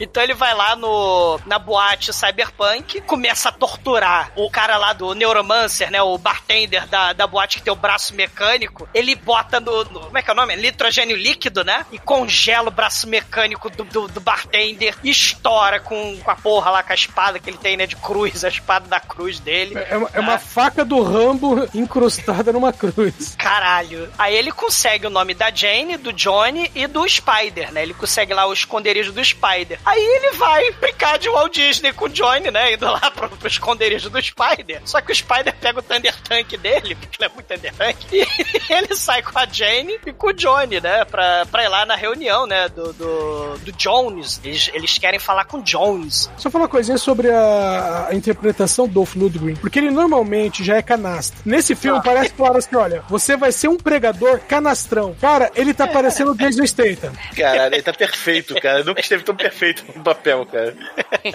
É, na verdade aí, ô Douglas, eles vão lá encontrar com o Dr. Alcon, que é uma espécie de protocolo usado pelos médicos rebeldes aí, com os cientistas Ah, rebeldes sim. da Farmacon, né? E aí a gente Eles vão no descobre... hospital de campanha da pandemia, né? Isso, exatamente. Eles vão lá no hospital de campanha, onde está faltando tubo de oxigênio, a galera tá morrendo, né? É, Qualquer semelhança vão até Brasil. Manaus. Vão até 2021 Manaus, é. Exatamente. É. E lá, né, a gente tem a, a explicação que o próprio Spider é um líder da, da rebelião e ele tá ali pra tirar, tentar tirar, né, quebrar a criptografia e tirar os dados ali do, do Johnny e explica, o que você tá carregando aí na sua cabeça é nada mais, nada menos que a cura dessa porra, entendeu? É a cura da doença, porque a Farmacon já tinha a cura há oito meses atrás, só que eles não querem é, divulgar a cura porque eles lucram muito mais combatendo a doença, né, vendendo remédios pra combater a doença do que a cura em si. Cloroquina? Pois é. Então, assim, qualquer semelhança com a vida real aí, ó, mas tudo bem, né? E, e aí ele, o Johnny, ele fica meio assim, ah, porra, mas é, se você não conseguir quebrar a criptografia, eu posso morrer e, pô, eu quero continuar comendo hambúrguer, eu quero co- continuar comendo minhas putas de 10 mil dólares e tal. Eu não quero essa porra, não. Ele fala, cara, veja bem, você tá carregando a cura pra salvar a humanidade. Inclusive a Jane aí, que eu já percebi que vocês estão tendo, já que é um filme de Hollywood, vocês estão tendo aí um, um, um tchan entre vocês, entendeu? É. Aí ele fala, é rapidinho, eu pego a furadeira, pego a broca, eu arranco o implante, tu vai morrer mesmo. Porque tem essa parada, né? O, o, o Johnny com os 320 gigas na cabeça, ele tem dois ou três dias de vida. E ele vai morrer de qualquer jeito. Aí o, o Spider fala, cara, tu vai morrer mesmo? E se eu arrancar do seu miolo o implante, tu só vai ficar é, vegetal, não vai ter movimento, mas pode por uma boa causa, né? tu vai morrer mesmo. Aí ele, não, não, não, eu quero minha mente. Do nada, no meio dessa discussão, invade que nem a vaca o Dolph Lundgren com uma maca e a espada gigante. Pecador! Você tem a cura do senhor! Olha a cura é minha! Não, ele não É a invade com uma faca maca. E na verdade uma bengala de pastor, velho. É, exatamente, de ovelha. É o E- cajado. É, é- é o cajado do pastor. Só que assim, ele não invade com uma maca, ele empurra uma das enfermeiras morta ali no meio da parada, entendeu? Ele chega com o pé na porta total, cara. O Dolph Lundgren tá muito foda nesse filme. Caralho. mensagem. A mulher tá com uma cruz no peito, numa maca rolando, e a cruz é o quê? É um T, de tô chegando, né, cara? Era isso que ele quis dizer aí. Ah, Chico, é isso aí. Essa cara Cara, aí. o, o Dolph Lundgren enfia porrada em todo mundo. Ele, ele fala, eu vou vender essa cura, eu vou ter os feijões mágicos aí, ó, da cura da pandemia. Cara, é muito dono. É muito cyberpunk essa porra. É, na, na verdade, o, o, o, o Dolph Lundgren, ele interpreta o quê? Ele interpreta o lobo da DC na versão crente. Na versão Valdomiro, é.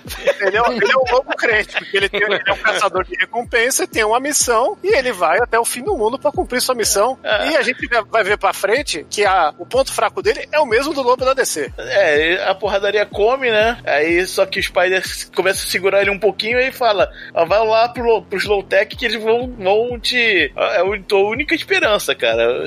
Vai, vai pra lá e, e tomara que dê tudo certo. Mas eu seguro esse cara aqui. E aí a gente vai, vai perceber uma das melhores coisas do filme, que é como o Dolph Lundgren arranca a informação das pessoas, que é crucificando elas, cara. Cara, isso é animal. Cara, é muito maneiro, velho. Primeiro prende, ele sempre pega de alguma forma, prende uma mão do sujeito, empala a mão do sujeito, né? É, é, cra- crava com alguma coisa. Depois ele vai pra segunda, pra segunda mão, crava também. E aí consegue torturando a pessoa até a pessoa é, revelar pra onde o que aconteceu, né? Cara, e é, cara, ele vai fazendo isso durante o filme todo, é muito maneiro. né? Confessa, confessa, né? É o confessionário É. aí. Não do Detroit Rock City, mas é o confessionário do mal, cyberpunk, né? É, e o Spider ele- fala pro- e o Spider fala pros dois, né, antes deles fugirem, ó, Jane, leva ele pro Jones, leva ele pro Jones, só o Jones pode salvar a, a humanidade, entendeu? Isso. Só o Jones Aí- pode tirar o. Só o Jones consegue tirar sem o código, né? da- das três figuras. Só o Jones consegue tirar a porra da, da cura da tua cabeça. Que o Jones é o maior hacker que esse mundo já viu. Sim, o Jones é um hacker, eu estou falando. Aí eles pegam o Thunder Tank do Spider, né? E vão lá pra debaixo da ponte destruída lá de Nova York. Aí chega lá, aí tem dois, dois maconheiros tomando conta da porra. Aí, ó. Olha lá, olha a lavando o Spider. Vou jogar um carro em cima. Não, os caras. Rocksteady Bebop, né? É, A base é o Beavis Butthead.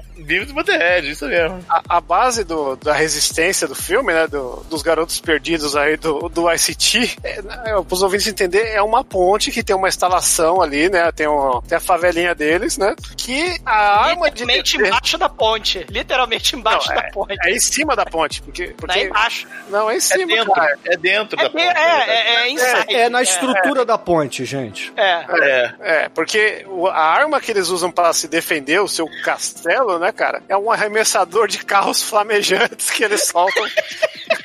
É, e geralmente Fusca, né? Pra alegria pro Bruno. Não, eu tava segurando pra, pra falar isso aí na, na hora, que. É, não, não. calma, não, calma que a gente já chega lá. Porque... É, já já, já já. Vamos Não, lá. peraí, deixa eu falar agora, porque agora é a hora que eu vou justificar de não ter Nicolas Cage aqui nesse podcast do começo de ano, porque esse é o filme que Keanu Reeves interpreta o, o Nicolas Cage, cara. Esse é o momento, daqui pra frente, o Keanu Reeves baixa o Nicolas Cage nele, porque ele, Os caras ele, resolveram tacar um carro na cabeça do Nico do Joy. ele, caralho, eu tô pra morrer, os caras jogaram um carro pegando fogo em mim. Cara, cadê meu carro? Cara, eu quero. Eu quero.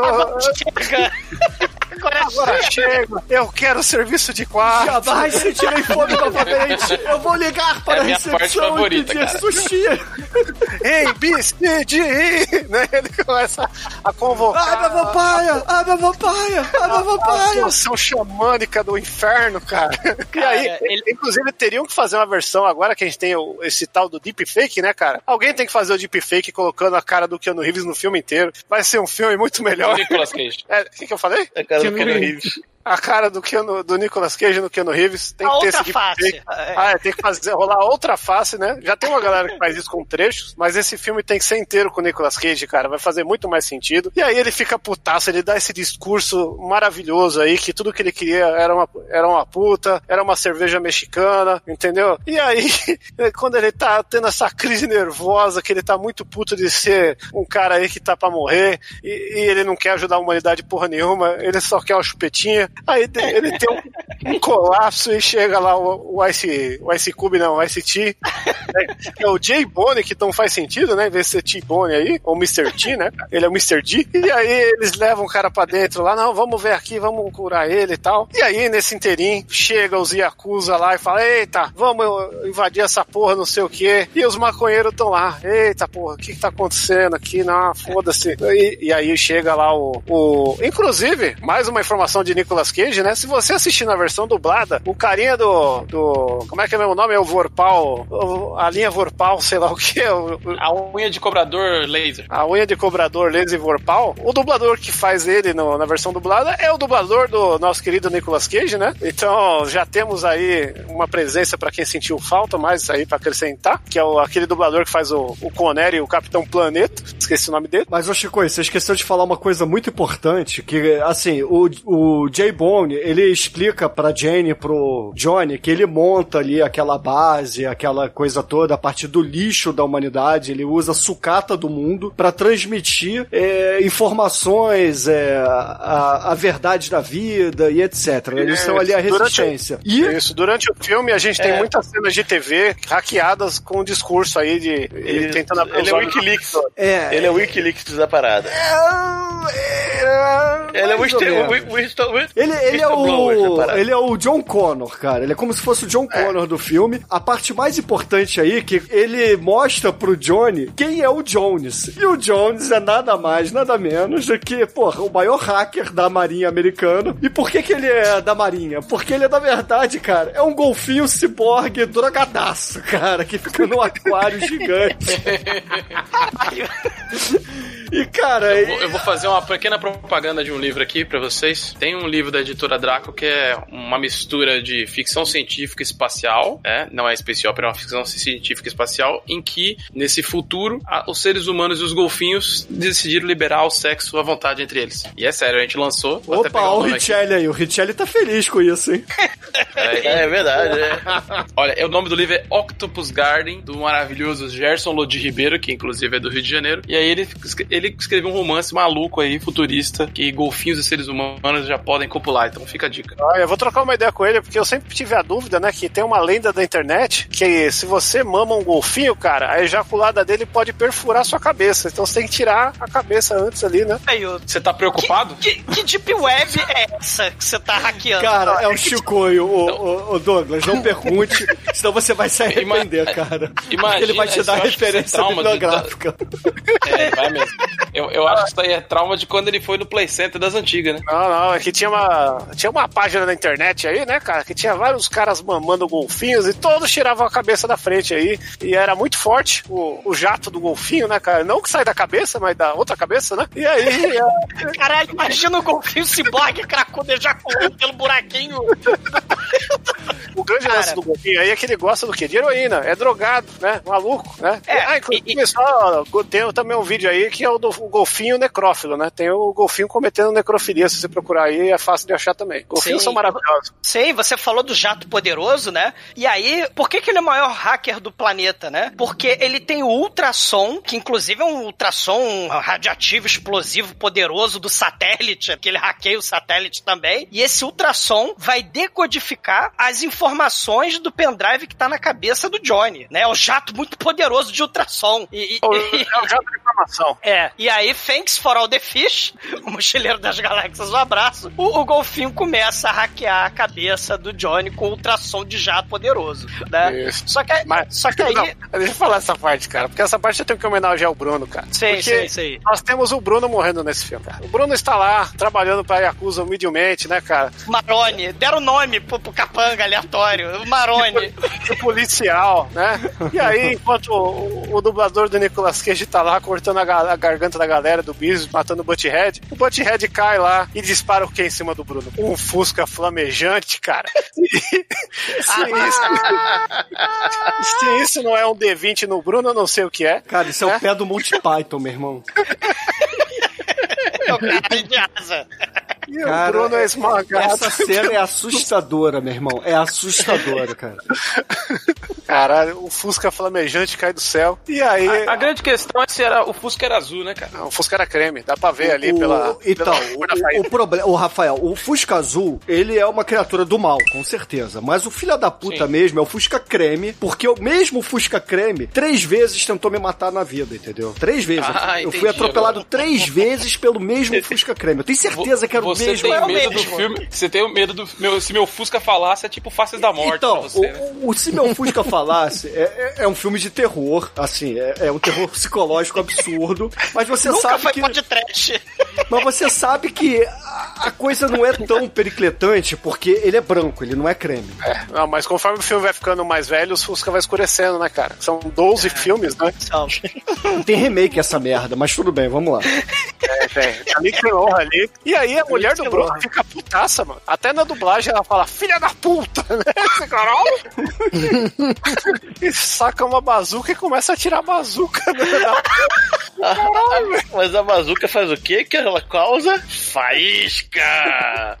Caralho, A cara. bazuca de faísca. Ela não explode muito, não, mas o que ela causa de faísca, puta que pariu, né, Cara, é um Cara, pra capotar não, assim, Johnny golfinho. Esse filme aí, cara, o que tem de faísca nessa cena da ponte, puta que pariu, cara. Porque, assim, obviamente é, é uma cena high-tech peronomútil, né? Temos aí aquela tecnologia que o, o próprio Jay Bonnie falou que é sucata e etc. Tem uma árvore da vida ali de TVs, de, de tubos catódicos. Bem Ghost in né? the Shell essa árvore. É, Bem Ghost é. in the Shell. E aí começa a explodir algumas coisas, só que aquilo não, não avaria muito o local, né? Começa a sair faíscas. Então é, é uma cena assim que me dá medo por causa do Fusca, mas ao mesmo tempo me deixa feliz pelas faíscas, entendeu? Conflitante. as emo- É, é uma coisa conflitante. É tipo o Chico ia acessar aí páginas de pessoas pagando bola gato pra golfinhos, entendeu? Eu não sei se eu quero ver ou se eu, eu manter a minha razão e não clicar no link que o Chico mandou. Mas tudo bem. A moça de bazuca e, e os caras de, de, de arco e flecha. É muita coragem, cara. A galera começa a tira- tirar com as bestas, né? O cara tira uma obturação dela, tirando com a besta na boca dela de longe, velho. Sim, sim. É, mas assim, enquanto isso tudo tá acontecendo, o filme ainda bota mais uma questão aí, mais um inimigo chegando de helicóptero com a sua espada, né? Porque o chefe da Yakuza, ele vai pessoalmente resolver, né? Porque Dolph Lundgren não tá resolvendo, o, o, o, Porra, sacanagem, né? o japonês lá do, do dedo do dedo da cordinha laser também não tá resolvendo, então ele vai lá. O Dokir. É, o Dokia ninguém resolve. Então ele fala: foda-se, eu vou lá, entendeu? Porque eu tô recebendo aqui o fantasma da internet toda hora me atazanando, entendeu? Então é melhor eu ir lá e vou resolver essa porra, e vou cortar essa cabeça e vida que segue, entendeu? E aí ele chega lá e começa a, a decapitar pessoas, né? Também.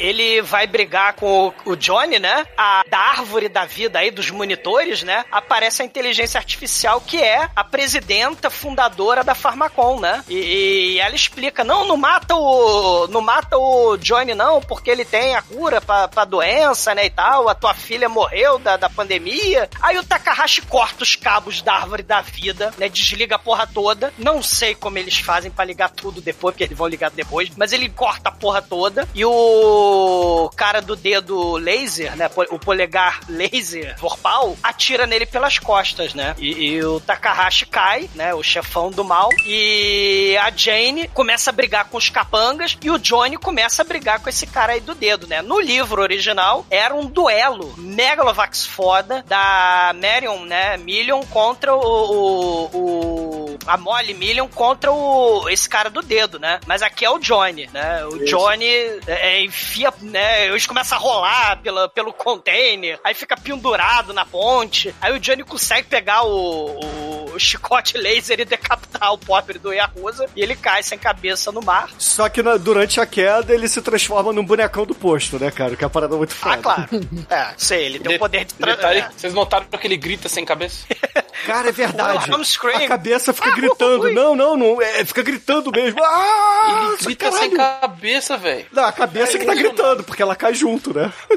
Inclusive, isso é uma das diferenças da versão japonesa e da versão é, do resto do mundo. Na versão sem cabeça, ele não grita, porque o- os japoneses sabem muito bem o que é decapitação, né? Fora do mundo, a galera não aprendeu direito, né? É, o, o Takahashi tá morrendo, ele dá metade da porra dos códigos lá, do- do- das figurinhas do anime pro Johnny, tá aqui o código, aí ele morre, pá. Daí ele, ele, ele tem a, a sua redenção, né, é, é, na morte. O Johnny falou, perfeito, golfinho, prepara aí o crack, prepara o ultrassom. Só que aí aparece o Dolph Lundgren do nada, porque ele não tem helicóptero, ele não tem papel do Batman. Ele né, tem o senhor ao seu lado, cara. Você tá aí duvidando dos poderes de Dolph Lundgren de Jesus, cara. Cara, eu só Ele é quero entender como ele chegou lá em cima. É só isso que eu quero entender. Cara, é- Ele, Ele ele, é testemunha de Eixo, cara. Ele é testemunha de Eixo A. Nunca viu? Ele Carinha, foi- Só falta o violão. Eles voam? Eu tenho medo agora de ter tamanho de Jeová, eles são voando. Não, ele, não é de Jeová. E Yeshua. É, ele foi é outro arrebatado, parou no meio do caminho ele ficou lá na ponte. E pronto, acertou. Ele, Jesus time! Ele fala Jesus time! Cara, as frases de efeito, meu irmão. Ele é o MC Cross, não é o MC Hammer, né, cara? E, Então, e ele morre é- pro, pra chuveirada do golfinho. Não, então, peraí. Não, essa, não. essa cena aí a gente tem que, tem que que ressaltar, porque é um grande momento da atuação de Dolph Lundgren. Porque Dolph Lundgren tá lá enchendo de porrada o Keanu Reeves. Que Keanu Reeves, quando ele começa a levar porrada do Dolph Lundgren, o que, que ele faz? Ele ajoelha e fala, fodeu, vou morrer. Não tem jeito, né? E aí, quando ele está lá sucumbindo à morte que Dolph Lundgren trouxe a ele, nossa querida heroína vai lá e fala, aí Golfinho, vou te dar dois quilos de pó, você dá um raiozinho aí, né? E aí, na versão resto do mundo, né? O, existe um efeito especial chechelento que tem uma parabólica da Sky que o Golfinho controla, né? E, e ele manda uns raios ultrassônicos no peito do, do Dolph, Lundgren, né, cara? Que sofre aí com seu Nemesis, tal qual o Lobo, né, cara? Que ele, o seu ponto fraco é o quê? Golfinho, cara. Golfinho é muito maneiro, eu não posso competir com o Golfinho. E ele fica, ai, caralho, Luiz Amel vai me cancelar nessa porra se eu matar esse Golfinho, filha da puta. E aí ele fica tomando raio no peito lá, oh, não, não, na pior atuação. Ele olha pro golfinho e fala, cria de satanás. Ele fala. É você, Satanás? Filho de Satanás? Mas, mas sabe por que ele fala isso? Ele já viu muito vídeo de golfinho na Deep Web, cara. Por isso que ele, ele sabe a verdade. O caminho da verdade ele já conhece, entendeu? A ejaculada que o golfinho dá pela parabólica nele, né?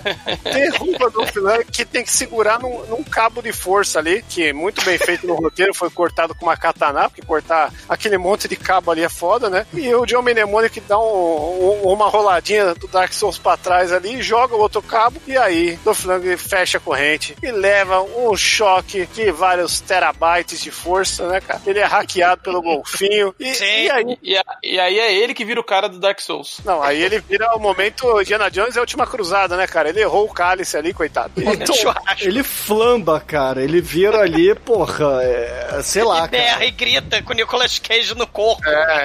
Ele vira o, o Filme- motoqueiro fantasma, isso sim. É- é- Essa cena desse filme deixa uma lição pra posteridade que é não permitam que o Dolph Lundgren morra em cena, porque ele não sabe.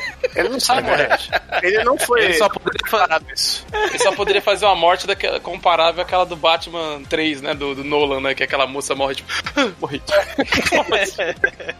aquela pra mim é a pior morte da história do cinema. Ele consegue ser melhor nesse filme aí, porque ele morre É, ele é- flambado, ele vira caveirinha. E ele. E tem até um detalhe aí, voltando a esse negócio, que essa aqui é uma das cenas maravilhosas se você assiste na versão japonesa, porque não tem um monte de raio Power Ranger de efeito de. Só tem as faíscas e o sangue e o gore, porque, porque é meio censurada a versão do resto do mundo, né? E, e nessa versão aí, cara, você vê o Lundgren pegar fogo mesmo. É uma transição muito foda, muito mais brusca se você vê a versão Japão. Porque japonês gosta de um gorezinho, né, cara? Takashi Miike bateu um punhetão nesse filme, porque mostra estourando os implantes, né? Que eles têm vários implantes. O grande lance do Lundgren é que ele, o deus dele, a religião, ele trocou todos os ossos, a maioria dos órgãos que ele pôde por órgãos cibernéticos, né? E ele é, ele é o pós, pós-ser humano. Tem o, o lance lá que vocês falaram. Pós-humano, né? Transhumano, pós-humano. Não, o transhumano era a, a segurança lá. Mas aí ele flamba, cara. E, e ele flamba muito bonito, ele vira uma caveirinha gigante, porque o Lundgren é gigante. Ah, mas eu tava pensando agora, o, o lance do raiozinho do golfinho é porque ele deve ser algum tipo de influência, deve ser magnético, deve ser alguma coisa assim, e isso interferiu nos implantes do, do Duff Lundgren. Por isso que ele tem vários mamilos, não são mamilos aquilo, são É, uns entradinhas dos implantes. Isso, Cara, aquele, tipo aquele Isso doutor aí é ali, o. doutor ali Isso só aí que é o. Exatamente, isso aí é um pulso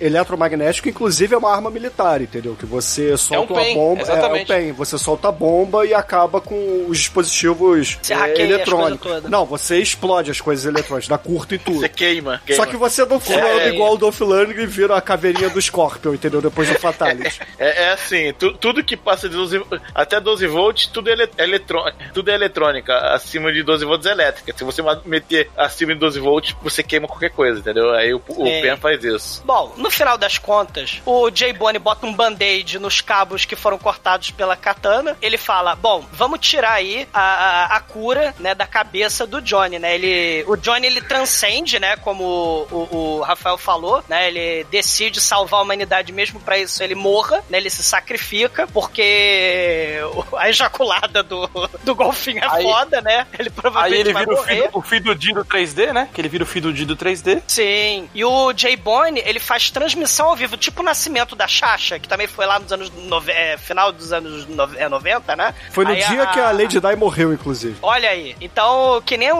o nascimento da Xaxa transmitido ao vivo, o Jay Bonnie transmite ao vivo o nascimento da cura da pandemia. Só que ele fala: E aí, pessoal, tô fazendo a transmissão mundial, pega aí em 2021, prepara os videocassetes, vamos programar esses videocassetes que vai vir a cura aí. no filme Ele parecia um VJ da MTV anunciando a cura da doença do planeta inteiro, velho. É o Thunderbird, né? É, a estreia hoje aqui, galera, é um som novo do Nirvana, não sei o que.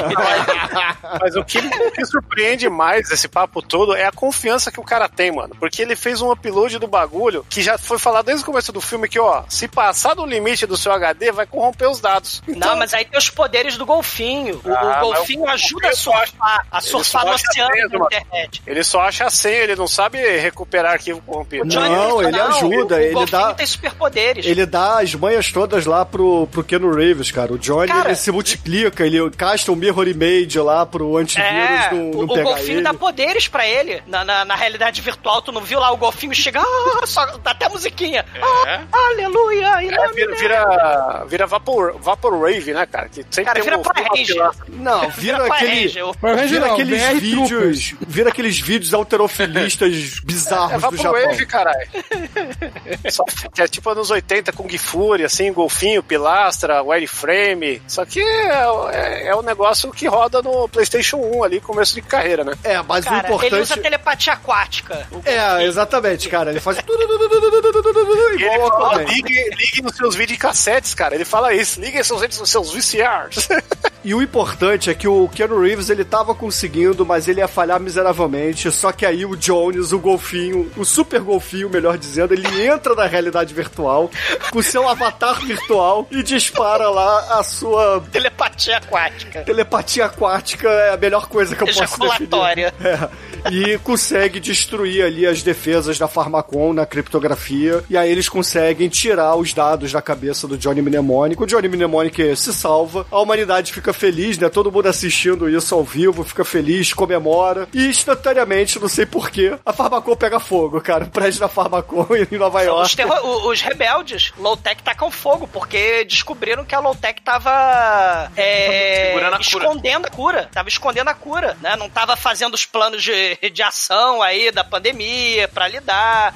Mas do 2021 aí, né? Não, não, não Pra faz você, ver, sentido. pra, você, pra você ver como esse filme é otimista. Hoje, nem com, a doença explodindo no cu da pessoa, Sim. tacando ozônio no cu, ela percebe que tá rolando Sim. merda que estão deixando de ajudar. Então aqui o filme é otimista. Sim, e enquanto o prédio da Farmacon explode, né? O Shinkoi falou aí, né? O final Clube da Luta, né? Os rebeldes explodem o prédio da Farmacon. A Jane olha o retorno do vilão estilo Michael Myers. Olha assim pro lado, e aí o cadáver morto, chamuscado do Lundgren que tá se mexendo. Mas Não, na verdade, Porque Dolph Lundgren não pode morrer. Ela estranhou. Eita, tá mexendo. Tá... mexendo. Cara, a Low Te- é a vingança dos diretores e do William Gibson, cara. Porque ah, eles tiveram que aturar o Dolph Lundgren no filme e aí eles tacaram o Dolph Lundgren como lixo, cara. O, o Jay Bonnie fala, não, a gente tá jogando fora o lixo. Não, e aí uma- taca o Dolph Lundgren. Não, não, não. Sim. Não, você está sendo tendencioso. Isso aí Mas é ele mensagem- fala isso. O Jay Bonnie fala, fala, mas- fala dele. Sim, mas essa fala, isso aí é a cerejinha do bolo, mas não é contra o Dolph Lundgren. Isso aí é uma fala anti-religião, porque o Dolph Lundgren está... Fala esse- antes do Dolph Lundgren dos diretores do William Não, Gibson. é fala anti-religião, falando, é, religião é- não serve pra nada, isso é só lixo, é isso que ele tá falando. Vamos jogar esse Dolph Lundgren lixo no mar. Vai, sai daqui do filme, filho da Foi puta. por isso que o Dolph Lundgren topou atuar e ser o vilão e morrer nesse filme, porque ele ia passar uma mensagem muito poderosa. É, a só morte que dele a- a serviu mensagem muito salvar. Só que a mensagem muito poderosa, ela acaba entrando aí num final totalmente, assim, babaca, que são é, o Johnny Mnemonic e a Jane se beijando, e o filme termina de uma maneira tão clichê e tão simples. Não chega a se beijar. Ele não se beijam, não, cara. Ele só se olha. Ah, é o final, final feliz Hollywood padrão, né?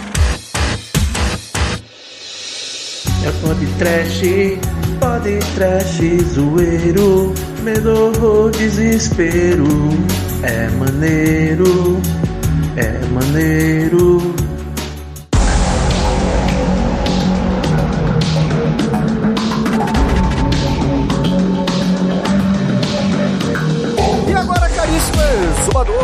Para os ouvintes do podcast o que, que você achou do Johnny Mnemonic e a sua nota para o filme. Cara, tem tudo, né? William Gibson, aí, o autor, né, do, do Johnny Mnemonic, o, o, o conto, né, o romance. Cara, tem tudo de cyberpunk nesse filme, né? Mesmo os, os estúdios querendo destruir, né, transformar num filme Hollywood babaca, né? Cara, você tem golfinho cracudo, você tem... você tem Yakuza, pandemia do mal, você tem os momentos aí da desigualdade social e tal, né? O, o Dokir, né? Nas cenas que ele, que ele tá no filme, ele rouba o filme. Você tem aí, desceu goela abaixo a porra do Dolph Lundgren, mas ele foi bem usado no filme, dentro do que podia ser feito. Fuscas, Fuscas voadores, caralho de Você tá asa. falando que você engoliu o Dolph Lundgren, cara? Não, quem engole é você, danoninho de, de golfinho, cara. Não fode. Né? Todos esses temas tecnognósticos aí, né? Do, do esquecimento, da memória, da identidade, da alienação, da desigualdade social, as megacorporações tomando conta, né? Das liberdades e da, e da, e da vida das, da- das pessoas, né? A Farmacon aí, o, o, o, o exemplo, né? É cyberpunk puro. Então, assim, tem, tem muita coisa legal aí no, no filme, apesar da tentativa, né? Dos estúdios destruírem o filme, né? De transformar num velocidade máxima cyberpunk, né? É um filme que, assim, eu gosto dele, assim, tanto quanto eu gosto do Free Jack, do Passageiro do Futuro, que são essas coisas trash, né? Que os anos 90 produziram. E, e, cara, golfinho cracudo espacial, ciborgue e o Duquinha fatiado ao meio, cara. Nota 5. E agora, caríssimo Anjo Negro, sua vez, conta para os ouvintes do podcast o que, que você achou do Johnny Mnemonic, a sua nota para o filme. Cara, eu, eu realmente eu só tinha visto, como tudo, a maioria aqui, há muito tempo atrás, 15, 15, 20 anos atrás, né, esse filme. E quando eu revi, é exatamente o que você espera. Nos anos 90, anos 90 total, efeitos da internet ruim demais, meu Deus do céu, nos anos 90. e todos os, os clichês de Hollywood, mas, porém, contudo, todavia, temos é, japonices, que são legais, temos é, o, o cyberpunk todo, que é muito maneiro, e finalmente temos Dolph Lundgren, que é o melhor filme de Dolph Lundgren, vamos com- combinar, né, cara? Nota 5. E agora, Shinkoio, você que corre pelado fugindo de golfinhos tarados, conta aí para os ouvintes o que, que você achou do Johnny Mnemonic, sua escolha para o podcast de hoje e a sua nota para o filme. Bom, temos aqui Dolph Lundgren no seu auge aí, né? O ser perfeito, mostrando que ele tem a atuação religiosa perfeita nesse filme. Já repetiu esse papel em outros filmes aí, que ele é caçador de demônios, né, cara? Ele tem uma escopeta de quatro canos, que ele faz padre e tal, mostrando sua versatilidade para papéis religiosos. É o pendrive humano mais querido do cinema, John Mnemonic aí, Keanu Reeves, pré-Matrix, mostrando que, que consegue emular o Nicolas Cage aí quando precisa e quando o diretor não sabe o que fazer. É um filme singular que mostra a cultura cyberpunk, talvez, se pá, a melhor representação cyberpunk no cinema até hoje. É Blade gente- Runner, Ghost in the Shell, um abraço, né? Ghost in the Shell é desenho, desenho não é filme, Matrix Ah, não não, é cyberpunk, Matrix é pós-cyberpunk e Blade Runner é uma bosta. Então, Pô, vai tomar dananinho de golfinho. Blade Runner é um, é um lixo, Blade Runner não tem Dolph Lundgren, tem Indiana Jones e não, não vale a pena. Então vejam esse filme aqui que é muito superior aí, embora tenha um- uns efeitos especiais meia boca, umas faíscas aí, mas tem Fusca flamejante, que Fusca é a arma do futuro, do passado e do presente, né? É faísca, caralho, e é cruz, é anti-religião. Temos o Henry Rollins aí, grande perso- pessoa. Ele tava novo, não tava de cabelo branco ainda. E, e nem se Tem hacker pra caralho. hacker pra caralho. Ele nem se deu o trabalho de tampar as tatuagens que ele tem. Ele tá sendo ele mesmo no filme, foda-se, né? E, e é um filme rebelde, é rebelde. inspirador, rebelde, jovem, maravilhoso, nota 5. E tomara que o futuro. Não, não, não tem como. Fudeu. Não seja assim, né? Tomara que no 2021... Keanu, Keanu Reeves, Keanu Reeves.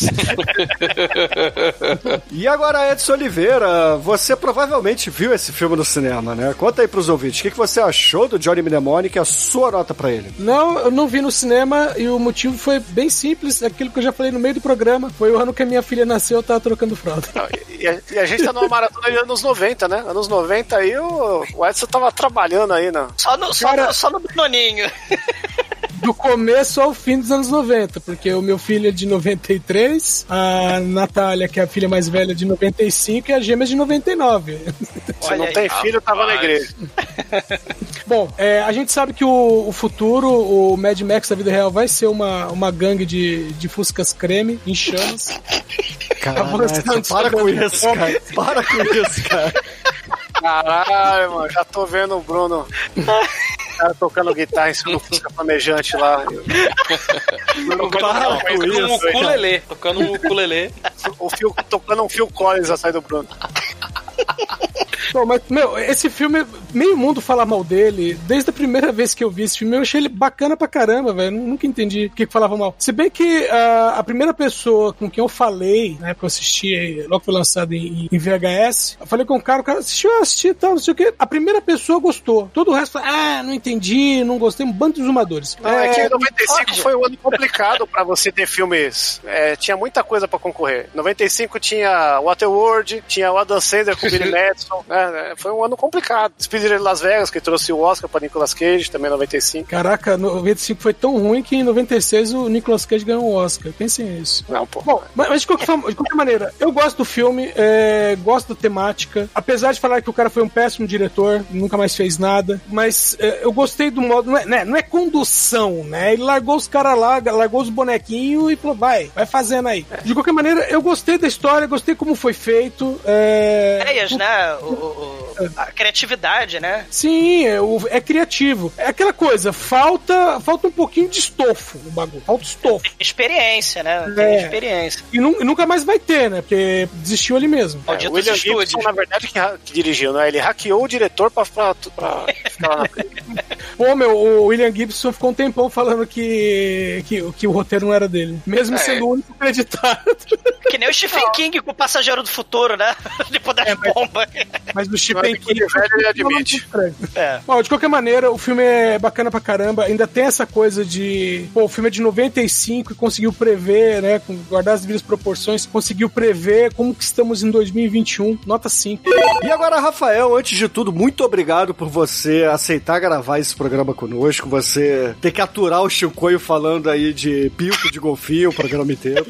É isso. A parte, a parte mais triste é que eu já tive essa conversa sobre os golfinhos umas quatro vezes com ele. Sempre quando tem a palavra golfinho. Ele viu uma tatuagem de golfinho na rua ele fala isso, cara. É... eu, já vi, eu já vi todos os vídeos, ele passou na, na até no Mais de uma casa dele, vez, né? lá, numa festa de criança. É assim. Mas É, conta aí. Mas conta aí pros Golfinho ouvintes. é o. Vietnã, não.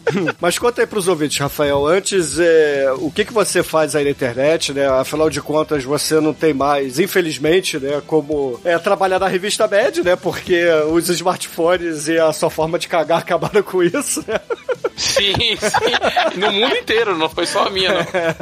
E, e depois, é, conta aí o que, você achou do Johnny Mnemonic, é claro, sua nota de 0 a 5 pro filme. Então vamos lá. Bom, eu, eu sou editor e roteirista de quadrinhos, né? Trabalho com a editora Draco, na qual sou sócio. E lá escrevo histórias e edito, né? Mas po- posso falar mais sobre o que eu escrevo, histórias de especificamente de terror, histórias policiais e tenho várias histórias com essa pegada cyberpunk. Inclusive, esse ano pretendo lançar um novo projeto gigantesco com essa temática, ainda não posso falar. Vai ser em março. Não só de quadrinhos, vai ser multi, multi né? Tra- transmídia, projeto gigante. E que é nisso que eu tô trabalhando agora. Enquanto a gente tava falando que eu tava trabalhando nele também. Então tô empolgadíssimo. É um, é um gênero que eu sempre curti. Então tem uns quadrinhos aí que saíram esse ano. Lancei ano passado o Apagão, Fruto Proibido. Já até comentei aqui no outro programa. Que é um quadrinho que eu tava fazendo já há bastante tempo. E que não é um cyberpunk, mas é uma distopia. Rola um blackout na cidade de São Paulo. E os, o centrão vira um, um caos em três meses sem eletricidade. E começa a rolar um. vão surgindo umas gangues, né? E essas gangues disputam ali território e comida na porrada. A gente até fez um programa Churrasco muito grego, né? sobre- O, o churrasco grego disputado Esse é- né, do Central. Esse aí é um Dark Panther. É.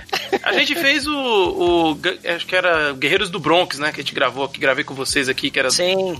temática de gangue. E esse ano, então, tem esse Cyberpunk aí que tá no prelo aí, tá? Já, já entreguei roteiro, já tem umas coisas pra, pra. terminando de editar umas coisas aqui. Vai ser massa. E sobre o Johnny Mnemonic, cara, eu vou admito que eu não lembrava nada do filme. A, a memória que eu tinha era uma memória de uma cena que era meio True Lies, não existe a cena. Olha isso.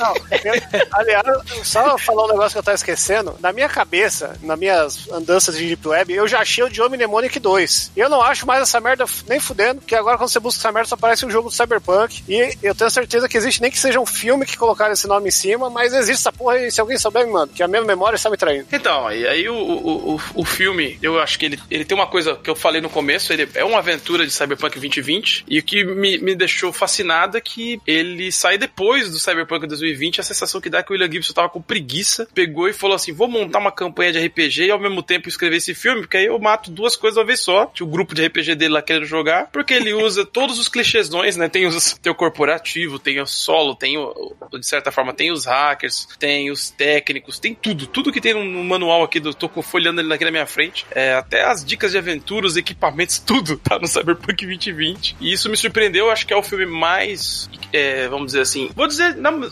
tranquilo, é o filme mais emblemático sobre Cyberpunk que eu já assisti, desses que tem todos os elementos do gênero, não só os batidos, como os elementos fundamentais, a, a, essa transformação pessoal aí através do, do abandono da, da, da, vida corporativa, tal, tal, tal. Então eu achei, assim, foda, acho que é um, um filme que todo mundo deveria rever ou ver pela primeira vez, e, mas ele merecia ser uma minissérie, ele merecia ter uns sete episódios aí, com as coisas sendo feitas com calma. É né? old tipo, style, não... né? Nossa, cara, o negócio cospe informação é. e assim. A, é, é eu não lembrava nada de, de, quando era moleque. Agora a gente já tá mais acostumado com esse ritmo um pouco mais acelerado, então a gente assiste e dá pra absorver facinho. Mas na época, imagina ver na TV, não tem como voltar uma cena pra falar, puta, o que, que ele falou mesmo? Tipo, uhum. você se fudeu, tá ligado? Tipo, você pescou, você não entendeu aquele, aquele a japonês da, da, da do Zordon fêmea lá. Nem nos videocassete, nos videocassete isso que dá. Então, no videocassete dá, mas na TV não. Eu vi na TV. E, eu gravava, então... esperava passar e gravava no videocassete. Realmente as atuações são muito ruins. Eu acho que os efeitos especiais são péssimos. Assim, tem, tem coisa assim que você fala, nossa, que vergonha. Mas os efeitos lá de 3D gostei. Parece um, um nível mais caótico de Passageiro do Futuro, assim, você que gosta dos 3D. Eu gosto muito desses 3D que deu errado retrô, né? Então, sim, amo, amo. Tem aqui o, o Netrunner, o card game. Todas as ilustrações são nesse escrotíssimo 3D que acreditava que a internet ia ser tipo assim: o vírus era um, um gatinho, e aí o antivírus era um revólver Over. Era o reboot, né? É, é, o reboot. Era isso. episódio do os reboot. Cara, os caras acreditavam que o rolê ia ser esse, né? Fiquei fascinado com uma coisa no filme, que foi esse lance do, das, das, da, do, do, golfinho, cara. Porque eu fiquei pirando naquilo, falei, puta, que bagulho legal, não lembrava disso. Falei, que bagulho legal, mano, que brisa da hora. Ele tem muita coisa diferente que poderia, sei lá, render uns quatro filmes diferentes. Tranquilo, Sim. né, cara? É, e eu queria só pra fechar aqui a zoeira, que o Ken Reeves é o WeTransfer, né? Basicamente, ele é o serviço analógico do WeTransfer. Então, se você usa o serviço, agradeça que não é que nem essa porra aí. Seria o, o se o Rap fosse, comprasse a WeTransfer, ele ia fazer isso. Ele e é, é isso, meus amigos. Eu dou. Eu, ele, ele é meio. O, o, Rafael, ele é meio WeTransfer, né? Porque o WeTransfer fica sete dias. Ele é só três dias não morre. Já fica com olheira, né? Então, eu achei assim, o filme é muito mal feito, com ideias muito boas e, claro, nota 5.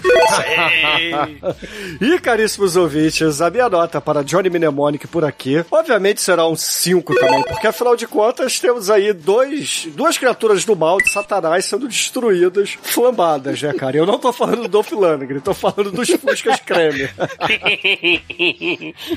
não, mas assim, eu não vou me repetir aqui e falar o que a galera falou. É, esse filme realmente embasa aí o Cyberpunk. Pra quem jogou os RPGs nos anos 90, viu esse filme nos anos 90 e não entendeu muito, é, rever agora, vinte e tantos anos depois, é, cara, é uma sensação muito gostosa. Vale a pena. Cyberpunk 2020, você mostra esse filme e fala, pode ler o livro, nem precisa nem ler o livro. Falei quem você quer ser já. Mas, pra encerrar o programa hoje, qual é a música que os ouvintes vão ser agraciados, serão agraciados pelo seu gosto rebuscado? Conta aí. Ó, cara, eu tô, tô trabalhando no, no, né, com o tema Cyberpunk no, no, projeto, então eu tô ouvindo uma parada bastante que é a banda Mega Drive, mas é a Mega Drive com espaço no meio, e a música é Converter. Essa é violenta. Não é Altered Beast, não? então, excelente, ouvinte. Fique aí com Mega Drive e até a semana que vem. Eu quero servir de quarto, porra. Eita.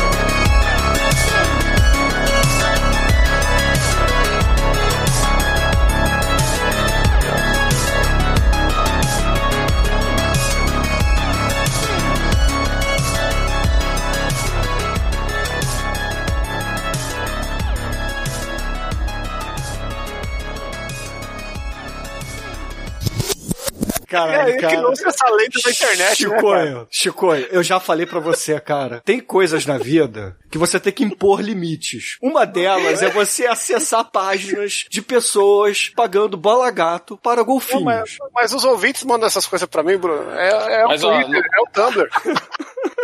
Para, Chicoio, só para, meu irmão. Só para. É, eu acho que Tá passando do limite, comprometeu. Eu sei que assim, a, a vida da pandemia tá difícil, a gente tá solitário, a gente tem que encontrar hobbies, cara, mas eu tenho certeza que você vai encontrar coisas mais saudáveis do que acessar páginas na Deep Web de pessoas mamando golfinhos. Cara, eu tenho certeza. É, o, tenho o nome do vídeo é Flip. Não, peraí, peraí. O nome do, fi- do vídeo é Flipper Peta. De Flipper Peta. Não, não. Eu que nesse momento tem muitos ouvintes digitando aí na busca do, do seu navegador anônimo, né? Dolphin Blowjob Gay, né? Então, Ouvinte, a gente na gravação, procurando que eu tô ligado. Ó, O Demet tá muito quieto, hein? já, já achou aí, ó. Né? Tem um vídeo do golfinho tentando estuprar pessoas, mas esses aí é. Esse aí você acha em qualquer YouTube, não é Tá, nem mas vamos, vamos, né? vamos deixar o bola gato dos É. golfinhos de lado. É, vamos, mas o Horror! Uou! Medo, man! Desespero! Eu quero serviço de quarto. Era o Chicoio, mas tudo bem. Demorou. Ah, é. como eu, como Eu eu não sei quem mais. é Edson, eu esperei e falei, ó, é a hora. Pô, Rafael, que grava junto faz 10 anos, não sabe o que é. Não, mas a voz, né? Eu vou saber pelo. Tipo, é o Edson. Falei, fudeu, vai vir a voz, eu não vou saber qual eu que é fiquei qual. esperando o. É a única voz de velho da Mas- gravação. Tá, vamos, vamos lá, vamos começar de novo. Meus cabelos. Essa voz de velho. Vamos lá. Agora eu já sei.